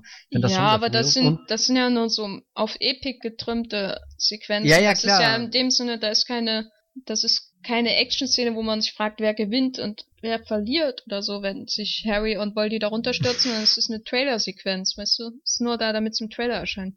Es ist mega awesome, whatever. Naja, und, und dann ist halt Hogwarts als Setpiece, finde ich halt auch immer noch spannend. Selbst nach acht Filmen hört dieses Schloss nicht auf, interessant zu sein. Ich weiß nicht, das ist so, so toll. Und, und er findet ja auch tatsächlich im Finale noch Winkel und Hallen, die er noch nie irgendwo im Film mal gezeigt hat. Aber im zentralen Moment kehrt er zurück in den Raum der Wünsche, ne? Ja, was ja, also das wäre ihm ja jetzt nicht vor, dass er auch Sachen verwendet, die er schon gezeigt hat. Das ist ja auch gerade ja interessant, wo, wo welcher Teil des Finales stattfindet. Also so weißt du, dass, dass Harry und ähm, Voldemort sich ähm, mitten auf dem Schulhof von äh, Hogwarts so konfrontieren, wie sie sich am Ende vom, vom dritten Teil äh, vom, vom vierten Teil auf dem Friedhof begegnet sind und, und auch der Raum der Wünsche hat ja eine Bedeutung so mit Malfoy und, und Teil 5 und so weiter. Und hat sich auch nicht gestört oder, oder hat es dir zugesagt, dass der Film nochmal wirklich jeden einzelnen wichtigen Ort in Hogwarts äh, wirklich rekapituliert. Also ich hatte es mir aufgeschrieben, halt Kammer des Schreckens, Raum der Wünsche, Shrieking Shack, Gringotts natürlich hatten wir ja schon mal drüber geredet, die Spinnen kommen nochmal vor. Das ist nochmal alles Riesenkomfort. Also es ist ja wie so ein äh, Best, also Best, Best of der Harry Potter Reihe im Finale. Ja, ich fand das eigentlich okay. So war auch ein bisschen Abschied nehmen dabei. Ist ja wie jede Figur nochmal so ihren Einsatz sagen darf. Und manchmal bei Fred und George ist es mega enttäuschend, aber dann bei Molly Weasley ist es halt einfach nur badass. Aber ich hätte lieber den Tod von Lupin und äh, Tonks gesehen als äh, das das äh, Bitch von Molly Weasley. Ja, das ja Weißt du, das ist so. Ich finde ja schön, dass der Film den wenigstens noch den Moment gibt, wo sie sich die Hände reichen. Weißt du, dieser Trailer-Moment. Aber das ist so, naja. So geht man nicht mit Figuren um. Tut man einfach Vor allem nicht. eigentlich nicht mit, mit Lupin und auch nicht mit ja, Tonks. Ja, also, weißt du, das, deswegen macht mich immer der äh, Dobby-Tod so wütend. Das die beiden dann so einen Abgang Ich verstehe nicht, warum du Hedwig und Dobby nicht als vollwertige Charaktere akzeptieren willst. Ich würde behaupten, wenn du alle Seiten, in denen Hedwig irgendwie im Buch mal erwähnt wird, zusammenzählst, dann ist das mehr als Tonks und Lupin insgesamt. Ja, aber was macht Hedwig außer ihren Job? weißt du, wenn das äh, Cruikshanks wäre, ne? Also wenn da eine Katze dann sterben das was würde, anderes. dann wäre ich voll dabei gewesen. Alter, hätte ich geheult wie ein Schloss. eine Schlosskatze, sozusagen. Aber äh, ist ja nicht. Und äh, aber jetzt mal wieder mit vollem vollem Ernst. Äh, die wichtigste Frage ist natürlich, das, wo acht Filme drauf hinarbeiten, nämlich die finale, finale, finale Konfrontation zwischen Harry und Voldy. Hält sie das, was sie verspricht? Nach all den Filmen, wo immer gesagt wird, Nader can live while the other survives oder whatever der Spruch war, den ich jetzt vergessen habe. Das Schockierendste ist, die erste Frage, die mir dann durch den Kopf schießt, ist, was ist denn jetzt wirklich die finale, finale, finale Sequenz? Weil das macht einem der Film echt nicht leicht, irgendwie den Überblick zu behalten. Ab einem gewissen Punkt ertappe ich mich auch jedes Mal, wo ich mir überlege, hatten wir das jetzt schon oder kommt das noch oder so? Na, die finale, finale, finale Sequenz ist für mich, äh, Harry geht in den Wald, also eigentlich was, was dir mhm. gefallen muss, ne? Du als Baum, äh, als Treehacker und äh, Baumfan. Oh. Harry geht in den Wald, konfrontiert Voldemort, äh, macht ein bisschen Duellkrams, Dingens, sieht seine Old Dudes und Dudettes und äh, Vater und äh, Sirius und dann stirbt er in Anführungszeichen, dann kommt Narcissa, weißt du, so dieser ganze Kram. Und dann wird natürlich Harrys Leichnam in Anführungszeichen von Hagrid dahin getragen und dann ist nochmal Duell, Duell und dann ist äh, äh, äh, Staub im Wind. Ja, ich finde das gut. Kannst du da noch mehr äh, sagen? Als ich finde das. Nee. ich, keine Ahnung, das, das setzt für mich so, so dieses, also ich, ich sehe das so, dass sich wirklich jemand bemüht hat, das angemessen oder dem so, so eine gewisse Größe zu verleihen. Und jeder Schritt, den Harry in den Wald da macht, ist dann auch so, so untermalt mit so, so, so einem Trommel, so ein Bom, Bom, Bom. Also so, weißt du, wie, wie als tritt er jetzt so die letzte Aufgabe an. Und ich hatte schon das Gefühl, was? Bong Joon-ho? Was? Bong Joon-ho hat den Film gemacht? Nein, egal. Ich hatte das Gefühl, dass der Film wirklich so so diesen diesen Schlusspunkt setzen will oder so die, dieser entscheidende Moment, der große Abschluss. Das das hat mich schon ein bisschen zufriedengestellt, muss ich sagen. Ein bisschen. Naja, ich habe hab ja keinen besseren achten Teil leider bekommen. Hm. Ich glaube, du auch nicht, oder? Hm, in meinem Kopf schon. ja, gut, aber ja, aber den kann ich mir leider nicht auf Blu-ray anschauen. Denkst du? Verkauf ich bei eBay schon seit Jahren. Ja, interessant. Ja, also ich finde die Konfrontation im Wald wirklich gut. Wie gesagt, wie du schon äh, gesagt hast, da ist viel, ja, bedeutungsschwanger Kontext. Ich meine, klar, es ist auch ein bisschen das, überzogen, so ein bisschen. Ja, aber das, aber das muss Finde ich auch in Ordnung. Er geht ja letztendlich in den Tod. Und dann diese ganze Sache mit, jetzt wird nochmal sein Leichnam, aber er ist nicht tot und dann gibt es nochmal ein Duell. Also ich finde halt, die Duelle an sich sind relativ langweilig, weil es läuft letztendlich immer darum, darauf hinaus, dass entweder ein paar Steine in der Umgebung zerstört werden oder die zwei Strahlen aufeinandertreffen und dann äh, äh, Funken fliegen, ne? Hm. Das hat jetzt nicht mehr so viel, oder zumindest findet Yates in dem Film da nicht mehr so viel neue Bildgewalt da um das finale Duell von allen anderen Duellen zu unterscheiden, die wir bisher gesehen haben, um es mal so zu sagen. Ja, stimmt schon. Man weiß immer nicht, was kann ich jetzt dem Regisseur und dem Drehbuchautor anlassen und was ist einfach die Schuld von J.K. Aber ich bin, ich kann durchaus mit dem Finale leben. Ich finde die Sache mit dem Malfoy super. Irgendwie, ja, ne, ist halt, passiert halt genau das, was man immer erwartet hat. Und ich finde als Finale so schöner diese, diese Hogwarts, äh, diese, diese King's Cross Sequenz mit Dumbledore. Die ist Dumbledore. wirklich super. Bei der King's Cross Sequenz hast du wirklich das Gefühl, dass es hier um was geht und dass es um was gegangen ist und während das andere eher so, ja, wir richten jetzt die Zauberstäbe aufeinander und da kommen bunte Strahlen raus, ne? Wie das halt so ist. Aber hast du denn ein Finale von einer vergleichbaren Filmreihe? Oder mir fällt gerade nämlich auch keins ein, weil ich überlege die ganze Zeit, so, so was können, haben andere Filmreihen besser gemacht in ihrem letzten Kapitel. Na, ich finde auf jeden Fall den, das Ende von äh, äh, Rückkehr der Jedi-Ritter und die, die Konfrontation zwischen Darth Vader, Luke und dem Imperator und Darth Vaders Tod und, also Verrat und Tod, Spoiler, äh, viel, viel emotionaler mhm. äh, als so eine große Schlachtengetümmel, äh, wie es wir es in Harry Potter sehen. Äh, Rückkehr der Jedi-Ritter ist jetzt nicht unbedingt der beste Film aller Zeiten, aber äh, ich find's super, wie im Finale von Luke selber die, die Figuren so runtergekocht werden. Da ist nicht mehr so, da passiert zwar noch was äh, drumrum, aber am Ende hast du nur Luke, den Imperator und Darth Vader, hm. die, die, die, um die es geht. Deswegen funktioniert es auch emotional. Während bei Harry Potter man irgendwie immer das Gefühl hat, da ist jetzt das Duell, da stehen alle drumrum und ein paar Leichen liegen rum. Und irgendwie ist es nicht dieses intime Finale, weißt du? Also, mhm. Das, das sehe ich, also ich finde sowieso das Ende der Star Wars-Reihe immer noch eins der besten von so einer in sich abgeschlossenen Franchise. Ich meine, es gibt ja auch Franchises, wo die Teile weniger stark verbunden sind, wie Zurück in die Zukunft oder so. Äh, die finde ich dann schwer zu vergleichen, aber Star Wars hat ja wirklich eine in sich abgeschlossene Geschichte. Und da ist ein sehr gelungenes Ende auf jeden Fall. Ein sehr, sehr gelungenes Ende sogar. Ein sehr, sehr, sehr, sehr gelungenes Ende sogar. Das ist ja auch mindestens einer der besten Filme aller Zeiten. Wollen wir noch über, oh. über das Unaussprechliche reden? Was? Wollen wir über das Unaussprechliche reden? Ach so, nee. Also, wir, wir können das einfach totschweigen und, und in die, im Rahmen dieses Wollmilchcasts die Illusion aufrechtzuerhalten, dass am Ende alles gut war. Was war denn eigentlich das Ende vor dem Unaussprechlichen? Was war da die letzte Sequenz? Ich meine, Harry, Hermine und Ron, die auf der Brücke stehen, den Elderstab zerbrechen in, in den Abgrund werfen und dann, weiß ich nicht. Okay, ja, na, das Ende fand ich schon ganz nett, ja, ja. Ja, das war, das war sehr schön. Ja. Das hatte was Nüchternes auf alle Fälle so, weißt du, nach all dem Krawall, nach all dem Geröll und nach all dem, was kaputt gegangen ist. Ich meine, überleg mal, Filch, der das Ganze aufräumen muss, das ist doch der mhm. Wahnsinn. Ja. Und das sieht man ja sogar, fällt mir gerade ein.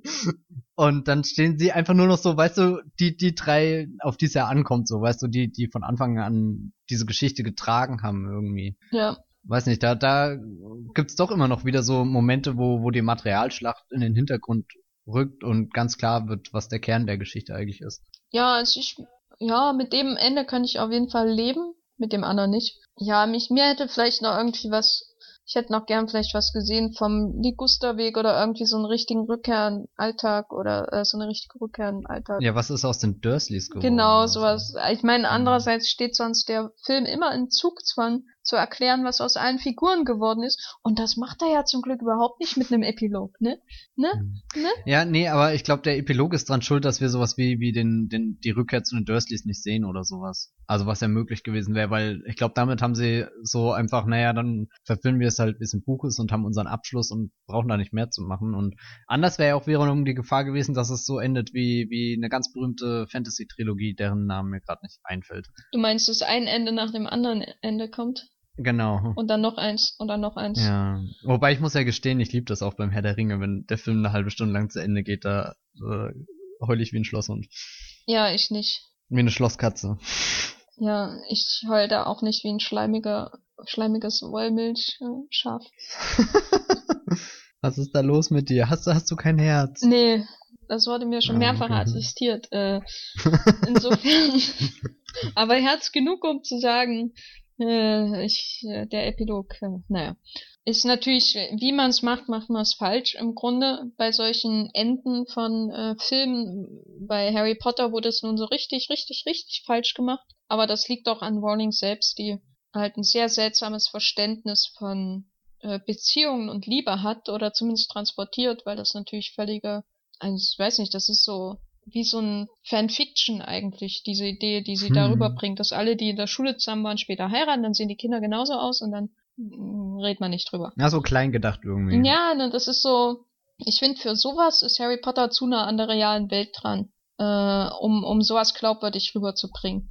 Oder auch die Schminke ist zu weit weg von solchen Sachen, um das glaubwürdig rüberzubringen. Aber äh, ich weiß nicht, ich glaube in einem Fan Sword and Sorcery Ding, das irgendwie im Mittelalter spielt, da kann ich sowas eher akzeptieren als in einem Film, der der halt vorher oder eine Serie oder eine Reihe, die halt wirklich auch mit der realen Welt einen Umgang pflegt. So. Mhm. Insofern fliege ich da eher auf die Einzelmomente, die so richtig gut waren, als auf das furiose Finale, das mich doch immer ein bisschen enttäuscht. Sowohl im Buch als auch im Film. Aber im Film nicht so sehr wie im Buch. So. Und wie würdest du das so, dein Blick auf die Reihe, nachdem jetzt äh, ungefähr die Spielzeit von einer Extended Edition vom Hobbit äh, darüber geredet haben? Nee, ich bin mit einem Großteil der Harry Potter Adaption ganz sehr zufrieden und mit denen, mit denen ich mittlerweile nicht mehr zufrieden bin, da hängt zu viel Kindheitserinnerung dran, als dass ich sie jemals aus meinem Leben verbannen könnte. Insofern ist die Harry Potter Reihe schon sehr sehr wichtig und auch sehr gut und teilweise sogar meisterhaft. Was ich halt mega spannend finde, so je öfter ich schaue, desto älter ich werde, äh, whatever, ähm, desto interessanter finde ich eben, wie sie sich entwickelt hat. Und das ist halt auch wirklich eine Reihe, wo man, wo man Entwicklung feststellen kann. Nicht so jetzt meinetwegen wie bei fünf Twilight-Filmen, wo die Entwicklung auf einem absolut minimalen Rahmen stattfindet, obwohl auch eine Zeitspanne von mindestens fünf Jahren überbrückt wird. So, und bei Harry Potter kann man in fünf Jahren schon einiges entdecken, was passiert ist, was sich verändert hat oder, oder was anders oder schlechter oder besser geworden ist. Das ist schon sehr spannend. Und trotzdem funktionieren sie ja auch immer noch als, als Abenteuerfilm. Oder ich weiß nicht, Harry Potter ist für mich ein Universum, in das ich gern zurückkehre. Also so eigentlich wie äh, Mittelerde oder so.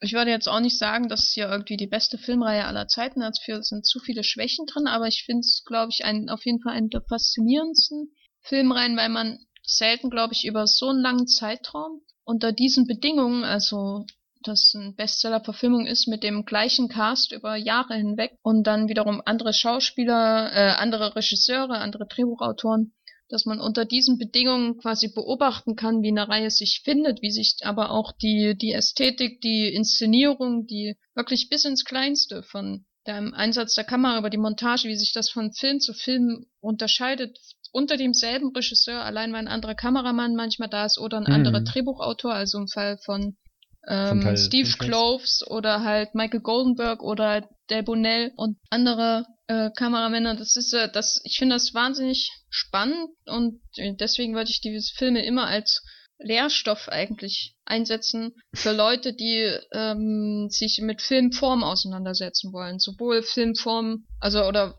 in erster Linie Filmform natürlich äh, die, die Ästhetik und dann im nächsten Schritt natürlich auch ähm, dann die äh, die Anlage der Drehbücher in der Adaption und dann äh, dieses dieses Problem, wie setze ich Bücher in eine filmische Erzählung um. Das sind das sind die Harry Potter Filme wirklich ein Lehrbeispiel und da lernt man auch was, wenn man die Filme immer und immer wieder schaut. Das macht sie, glaube ich, noch viel faszinierender als jetzt ihr große Fantasy-Kram, den sie erzählen, oder dass man wirklich was über Film lernt, wenn man sie schaut. Das ist natürlich ein bisschen Armutszeugnis für acht äh, Filme, die so viel gekostet haben und so eine wichtige Geschichte erzählen wollen. Das macht sie auch irgendwie aus, weil es keine vergleichbaren Reihen gibt. Und deswegen sind sie auch so eine Singularität im Hollywood-Geschäft. Und das ist dann wieder irgendwie was, was sie über die Norm, die Franchise-Norm hinaus hebt. Weil sie halt wirklich Studiofilme sind, ähm, die in denen immer wieder Auteur äh, äh, ähm, oder die Handschriften von einzelnen Teilnehmern quasi hervorbrechen. Im dritten natürlich am meisten, aber dann später auch so. Das ist irgendwie ungemein faszinierend. Also viel faszinierender als Marvel-Filme zum Beispiel. Hm. Und weil du sagst, so jahrelang mit einem Ensemble zu drehen, letzten Endes das, was Boyhood in drei Stunden macht, macht Harry Potter über acht Filme lang. Ja, deswegen ist Harry Potter auch besser als Boyhood. Und das sage ich, ohne dass ich Boyhood gesehen habe. Also ist meine Meinung absolut durchschlagend wichtig. Du solltest mal Boyhood zwischendrin kurz schauen. Ich gucke das erst, wenn der Hype vorbei ist. Der ist doch schon lang vorbei. Nee, nicht bei Twitter. Ich sicher, irgendwann werde ich mal Boyhood gucken, aber ich habe so wenig Liebe für Linklater oder so wenig Interesse, dass es nicht auf meiner obersten Liste steht. Aber äh, zum Thema Listen, und hier kommt wieder eine brillante Überleitung von mir, haben wir überlegt, ob wir mal ein Ranking von allen Teilen machen wollen zum Abschluss. Matthias, bist du vorbereitet? Kannst du das aus dem Arm schütteln? Oh Gott, ja, wie viele gibt's denn? Ähm, Acht. ja, acht. Was ist dein Platz acht? mein Platz acht ist äh, Harry Potter und der Feuerkelch. Uh, meine auch. Bing, bing, bing, bing, bing. Das ist ein Zufall. Gut. Wollen wir das noch begründen, aber dann dauert der Podcast zu lange. Achso, ja, naja, das, das haben wir ja eigentlich schon. Du könntest jetzt noch einen entscheidenden Satz zum Film sagen, wenn du magst. Sowas wie Filter. Filter. Hast du einen? Ich mag die Drachenszene. Gut, Platz 7 bei mir ist Harry Potter und der Stein der Weisen. Oh, spannend. Ich habe da den zweiten Teil positioniert und die Kammer des Schreckens. Super. Äh, also mein Oh Satz Gott. zu Harry Potter und der Stein der Weisen ist Worldbuilding. Worldbuilding. Punkt. Schön. Hast du einen? Ähm, mein Satz zu Kammer des Schreckens ist, dass ich ihn nur zehnmal weniger als den ersten Teil gesehen habe. Das ist ja ein Armutszeugnis. Da hast du den Film doch gar nicht gesehen, Mensch. Du weißt ja nicht, wie oft ich den ersten Teil gesehen habe. Trotzdem, wenn es zehnmal weniger ist, dann Pech gehabt. Deine Ja, Meinung ist, ja eine, ist eine disqualifiziert. dazwischen. Disqualifiziert. Ja, mein Platz 6 ist äh, Harry Potter und die Kammer des Schreckens. Das ist jetzt echt verblüffend, was ich gleich sagen werde. Ich werde jetzt nicht Harry, ja doch Harry Potter und der Stein der Weisen. Gut, dann machen wir gleich weiter. Ich weiß es nicht. Ich finde es äh, verdammt schwer, zwischen den ersten zwei Teilen zu unterscheiden. Irgendwie sind die halt so wirklich ganz dicht aneinander. Nee, oder eben ich nicht. weiß Ja, da, darüber haben wir ja schon also geredet, aber sechste trotzdem ist, keine Ahnung. äh, Für, Der zweite ist halt äh, düster. ist düster. Ich finde trotzdem, dass der erste Teil ganz, ganz viele kleine Sachen hat, die, die, die ich ihm für immer dankbar bin, dass er sie drin hat. Angefangen bei dem Schlucken. Ich sag dann nur, im zweiten Teil gibt's den Hedwig äh, Reaction Shot. Oh, das, das bringt mich gerade echt ins Wanken. Gut, dann wanke mal und sag, was dein fünfter Te äh, Punkt ist, äh, Platz. Mein fünfter Platz ist und die äh, Heiligtümer des Todes Teil 2. Oh, meine auch. Das ist, Hast du nicht meine langsam- Liste? Hast du meine Liste auch? ich weiß es gerade. Ja, ich bin über der Geffer reingegangen. ja. Ach so, ja, shit, das ist deine Liste. ja, hast du Ja, dazu noch was echt- zu sagen, Mhm. was wir nicht in den letzten vier Stunden erzählt haben? Nee, ich glaube, das, das, das kann man jetzt ganz großzügig überspringen. Ich sag nur Bitch. Ähm, Platz Wie, und das, obwohl du die Szene nicht mochtest? Ich habe nicht gesagt, dass ich sie nicht mag. Ich finde nur, Ach dass so, andere okay. Figuren das Spotlight eher verdient hätten als Molly Und Weasley. das Bitch auch verdient hätten. Genau, Lupin irgendwie gesagt hätte, Bitch als letzter, äh, letztes Wort auf seinen Lippen. Ähm, Platz 4 ist bei mir Harry Potter und der Orden des Phönix. Da steht bei mir der Halbblutprinz. Aha, ja, jetzt wird's Aha, spannend. ja, jetzt wird's spannend. Äh, ja, Orden des Phönix sage ich ähm, mm, blau-gelb. Halbblutprinz sag ich. Müssen wir jetzt Farben sagen? Dann sage ich. Nein, du kannst sagen, was du willst. Am Ende, äh, wenn Dumbledore und Harry auf dem Felsen steht und das Wasser dagegen peitscht. Ja, was ist da? Das sage ich jetzt einfach nur so. Das könnt Ach ihr so. euch jetzt denken, was das ist. Gut. Äh, was ist dein dritter Platz? Jetzt wird's spannend. Ähm, und der Orden des Phönix. Heiligtümer Was des vermutlich- Todes Teil 1. Heiligtümer des Todes 1. Aber ich muss sagen, das Orden des Phönix war vermutlich die, die seltsamste Lieblingskarriere eines Harry Potter Films bei mir hingelegt hat, weil ich den damals im Kino wirklich enttäuschend fand. Aber je öfter ich ihn schaue, desto mehr habe ich ihn dann lieben gelernt. Ich fand ihn unglaublich toll damals im Kino, auch bis zum Abschluss, bis ich den letzten Film im Kino gesehen habe, fand ich, dass der der beste ist. Und dann haben wir den neulich nochmal gesehen und auf einmal hat er mir nicht mehr so gefallen. Der Orden des Oh. Phönix jetzt, nicht Heiligtümer des Mhm. Ja, Heiligtümer des Todes trotz Dobby Teil 1, äh, Platz 3 meinte ich, ist mein abschließender Satz zu dem Film. Äh, Platz 2 ist bei mir Harry Potter und der Gefangene von Azkaban. Ist bei mir die Heiligtümer des Todes Teil 1. Uh, jetzt wird's ja wirklich spannend. Also Platz 1. Hast du was zu Teil 1 zu sagen, Harry? Ähm, Na, oh, Children. Gut, dann sag ich Zeitsymbolik. Sei. Äh, ich glaube, wenn man die, die Titel austauscht, dann sind die Kritiken zu Boyhood und äh, der Gefangene von Azkaban sehr ähnlich. Zeit. es geht um Zeit, weil der Film Zeit gebraucht hat, um gedreht zu werden. Gut, äh, Platz 1. Trommelwirbel? Ach so, ja, nee, ist ja offensichtlich eigentlich. Ja, also äh, äh, äh, Harry Potter so, ja, und der, ist- der Halbblutprinz. Und bei mir steht da der Gefangene von Azkaban. Zu Recht. Ja, bei mir auch zu Recht. Äh, auf zwei. Ja, interessant. Nee, also den Halbblutprinzen, da hatte ich schon ein paar Probleme, als ich den im Kino gesehen hab, mochte ihn, aber mir ging irgendwie der Pubertätskram auf die Nerven. Und dann, als wir den nochmal geguckt haben, und also ich habe den nochmal und nochmal geguckt, dann haben wir ihn ja neulich nochmal geguckt, da ist er irgendwie so als der in sich gelungenste Film bei mir rausgekommen. Doch, würde ich auch. Also es liegt natürlich auch an Del Bonell, den ich nie so zu schätzen gewusst habe, bis wir halt die Filme nochmal geguckt haben zusammen. Aber auch so, da gibt's, selbst mit dem Finale kann ich irgendwie leben. Ich finde es halt von der Story her, von der Spannungskurve ist es auf jeden Fall gelungener als beim Azkaban. Wenn auch Yates jetzt nicht so ein toller Regisseur ist wie Alfonso Cuaron oder so, aber die Kameraarbeit von Del Bonell wiegt das auf. Deswegen ist er bei mir auf Platz eins. Warum ist äh, äh, der Azkaban bei dir auf eins? Weil das der, der perfekteste Fantasy-Film der Welt ist. Neben dem Herr der Ringe, die Gefährten. Wa- Was mich jetzt noch, weil du gerade gesagt hast, du hast auch nur eine Plot eine Liste. Wo, wo ist der krasseste Sprung zwischen welchem Film an, du hast die doch bestimmt bewertet, an, an, an, an Bewertungs. Na, am meisten ne? ist Abstand zwischen Platz 5 und 6 Heiligtümer des Todes 2 und Kammer des Schreckens. Da ist gerade der Abstand bei 5 und 6,5 Punkten. Aber ich werde in diesem Moment jetzt die Heiligtümer des Todes 2 runterwerten auf 6 Punkte. Autsch. Und damit ist der Abstand nie mehr als ein äh, Ach so, ja, spannend. Punkt. So, und jetzt habe ich das getan und ich werde damit leben und ich werde die Liste publishen, weil das habe ich vorher nie ge nicht gemacht, damit du die nicht siehst. und bei dir, wo ist der größte Abstand? Gibt's nicht, sind alle bei 10. Gut. Ähm, Das finde ich Nee, sehr ich schön glaube, der, für der größte Abstand ist zwischen Teil 1 und Teil 8, also Stein der Weißen und Heiligtümer des Todes 1. Ich habe Harry Potter und der Stein der Weißen auf Platz 6 und Harry Potter und die Heiligtümer des Todes auf Platz 5. Ach so, und wie viel ist da dann? Und das sage ich jetzt nicht. Das wäre ganz schlimm. 0,5? Ja, das ist eine tendenzielle Richtung schon mal. Okay, gut. Was hast du denn deinem letzten Platz gegeben? Also Teil- Platz Da- 8. Oh, das, das, das ist ja hier Denunziation. Ich kann so nachgucken. Ach so, ja, stimmt. Verdammt. Ach, Hilfe Internet. Der hat wohlwollende sieben Punkte. What? Das ist echt krass, oder? Also ich möchte es ja nicht denunzieren, aber ja, das ist echt krass. ich habe vier Punkte für einen Feuerkelch Echt nur? Ach, das ist aber auch sehr hart. acht Punkte für einen Halbblutprinz. Also das ist der Abstand. Ach so, ja, okay, interessant. Mhm, Das ist nicht mhm, hart, das ist das Leben. Ja, ja, nee, äh, finde ich ja äh, eine Meinung. Haben wir abschließend noch irgendwas unglaublich Wichtiges über all die Jahre Harry Potter zu sagen, außer dass das schön war, dass sie da waren. ja, bist du dann aufgeregt, wenn die Jahre bald wieder weitergehen? äh, ebenso aufgeregt wie ähm, ähm, äh, furcht äh, erfüllt. ich meine, als neulich ganz kurz jemand Alfonso Cuaron ganz laut geschrien hat, war ich ja auch sehr, sehr, sehr aufgeregt. Ja, aber das war ja nichts. Ja. Das hoffe ich auch, dass er nicht wieder ein Franchise macht, nachdem er Gravity gemacht hat. Das ist ja ein Abstieg. Gravity ist ein Franchise, wart's ab bis Teil 2 und 3 kommen.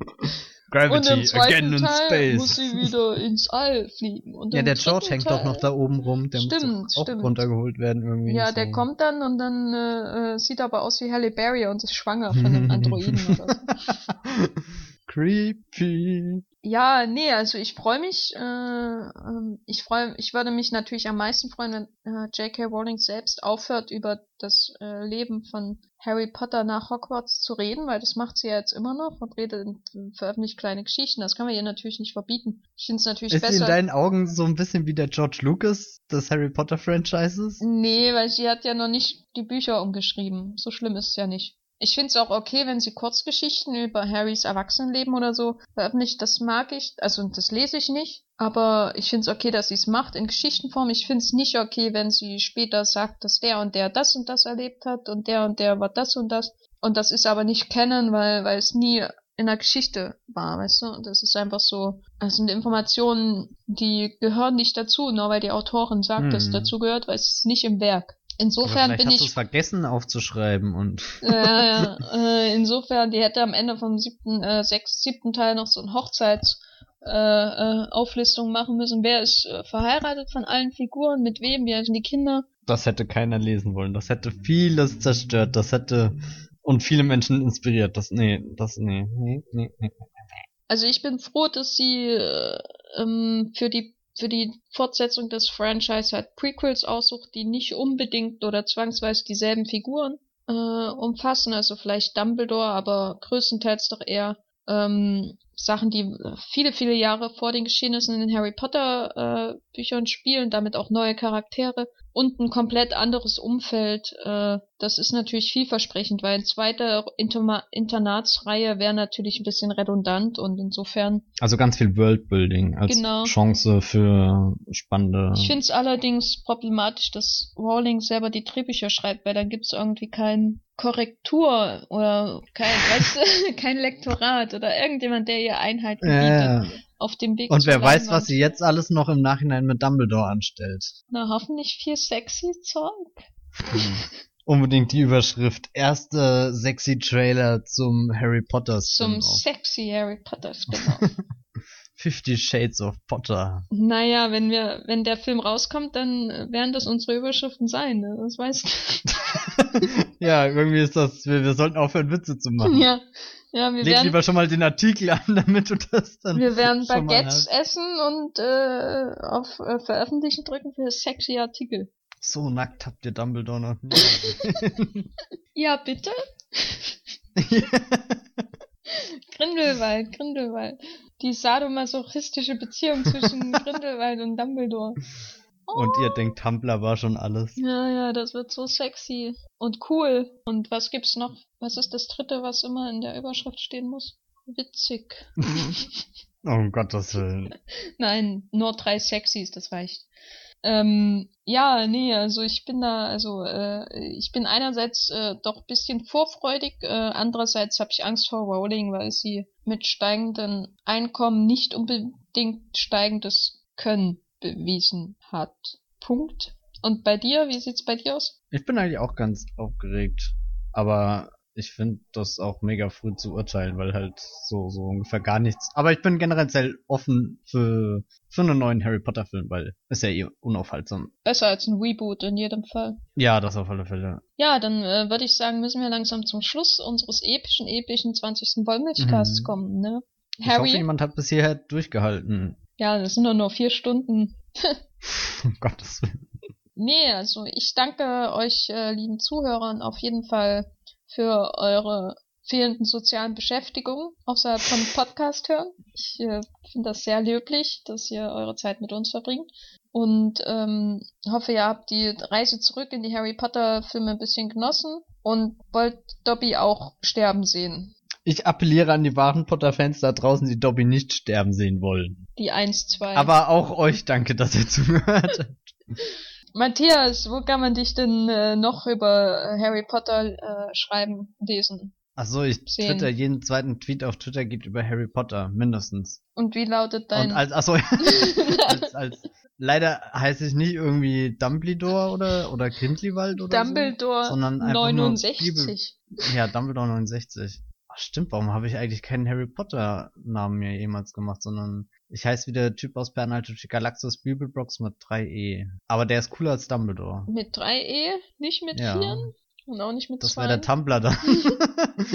und 2 ist Movieplot, oder? Wann? ja, Gut, So nee, das ich muss da, das ist immer ein bisschen schwer zu merken. Nee, aber schön, dass du mir sagst, ich glaube, ich werde dir folgen. Ach so, ja, finde ich cool. Nee, sag mal, wie heißt du? Weil ich hab dich, glaube ich, noch nicht. Ja, ja, Das äh. Gafferlein mit einem F. Nee, es sind zwei, verdammt. Äh, mit zwei F, genau. Aber heute werde ich euch die das Wissenswerte äh, aus den Wikipedia-Artikeln zum Buchstaben F wohl ersparen, weil den habe ich nicht offen. Und ich bin zu faul, einen Buchstaben bei Wikipedia einzugeben. Ja, ansonsten kann ich nur sagen, ähm, hören wir uns beim nächsten Wollmilchcast wieder, der irgendwann sicher kommen wird, beim 21. Wollmilchcast, der wahrscheinlich nicht acht Filme auf einmal behandeln wird, sondern ein bisschen weniger. Was auch immer wir dann als Thema haben. Ja, weiß ich noch nicht. Ja, Aber Vielleicht reden wir endlich so mal über Transformers 4, den ich immer noch nicht gesehen habe. wie, den hast du noch nicht gesehen? nee, ich hatte Oh, irgendwie äh, noch keine Lust, Dein Leben ins ist so Kino schön, zu gehen. ich. Ich war seit seit drei Wochen nicht mehr im Kino. Naja, davor war habe ich 36 Filme in einer Woche gesehen, insofern. Ach so, ja. Also normal. Ja, ja, ist üblich halt. Und wenn ihr selbst mal einen Wunsch habt, über was wir reden wollen, schreibt's unten in die Kommentare. Ja, nee, also jetzt im Ernst, wenn ihr irgendwie Ja. äh, wollt, dass wir über eine Filmreihe reden, die nicht äh, der Herr der Ringe oder der Hobbit ist. Was hast du denn jetzt gegen den Herr der Ringe? Ich würde voll gerne mal über... Nee, ja, nee. Nee, Herr der Ringe würde ich so machen, dass ich äh, unglaublich überschwänglich über die Gefährten rede und dann gehe ich weg und mach mir Essen, während du über alle anderen Teile redest. Ach so, ja, können wir auch mal machen. Ja. Also. Da hört man, hört man auf meiner Ton Tonspur immer nur das Braten von Fleisch oder so. Und was machen wir, wenn dann beim Hobbit keiner mehr da ist? Ja, naja, dann kann man so. Hast du eigentlich den zweiten Hobbit schon gesehen? Nein, Jetzt echt nicht? nein, oh, natürlich nicht. Das ist, eigentlich kannst du gar nicht drüber urteilen, in welchem Stadium der Blockbuster mittlerweile angekommen ist. Ich glaube, das möchte ich auch nicht. Ja. Nein, aber ernsthaft, wenn ihr irgendwie ein Thema habt oder so, über das wir mal reden sollten, ob nun Franchise oder irgendwas Allgemeineres zum Filmbereich, dann könnt ihr uns gerne das in Kommentare auf den Blogs schreiben, per Twitter oder was weiß ich. Gibt es ja verschiedene Möglichkeiten. Wenn ihr den Podcast mögt, dann könnt ihr natürlich bei iTunes äh, Bewertungen abgeben. Aber das müsst ihr nicht, weil dann hören ja noch andere Leute den Podcast und dann müssen wir uns um Qualität bemühen und das ist scary. Ja, wir wollen das hier, hier klein halten, das ist, Genau, genau. Ja, dann danke fürs Zuhören und äh, bis zum nächsten Mal. ciao. Tschüss. Avata Kedavra. Hm.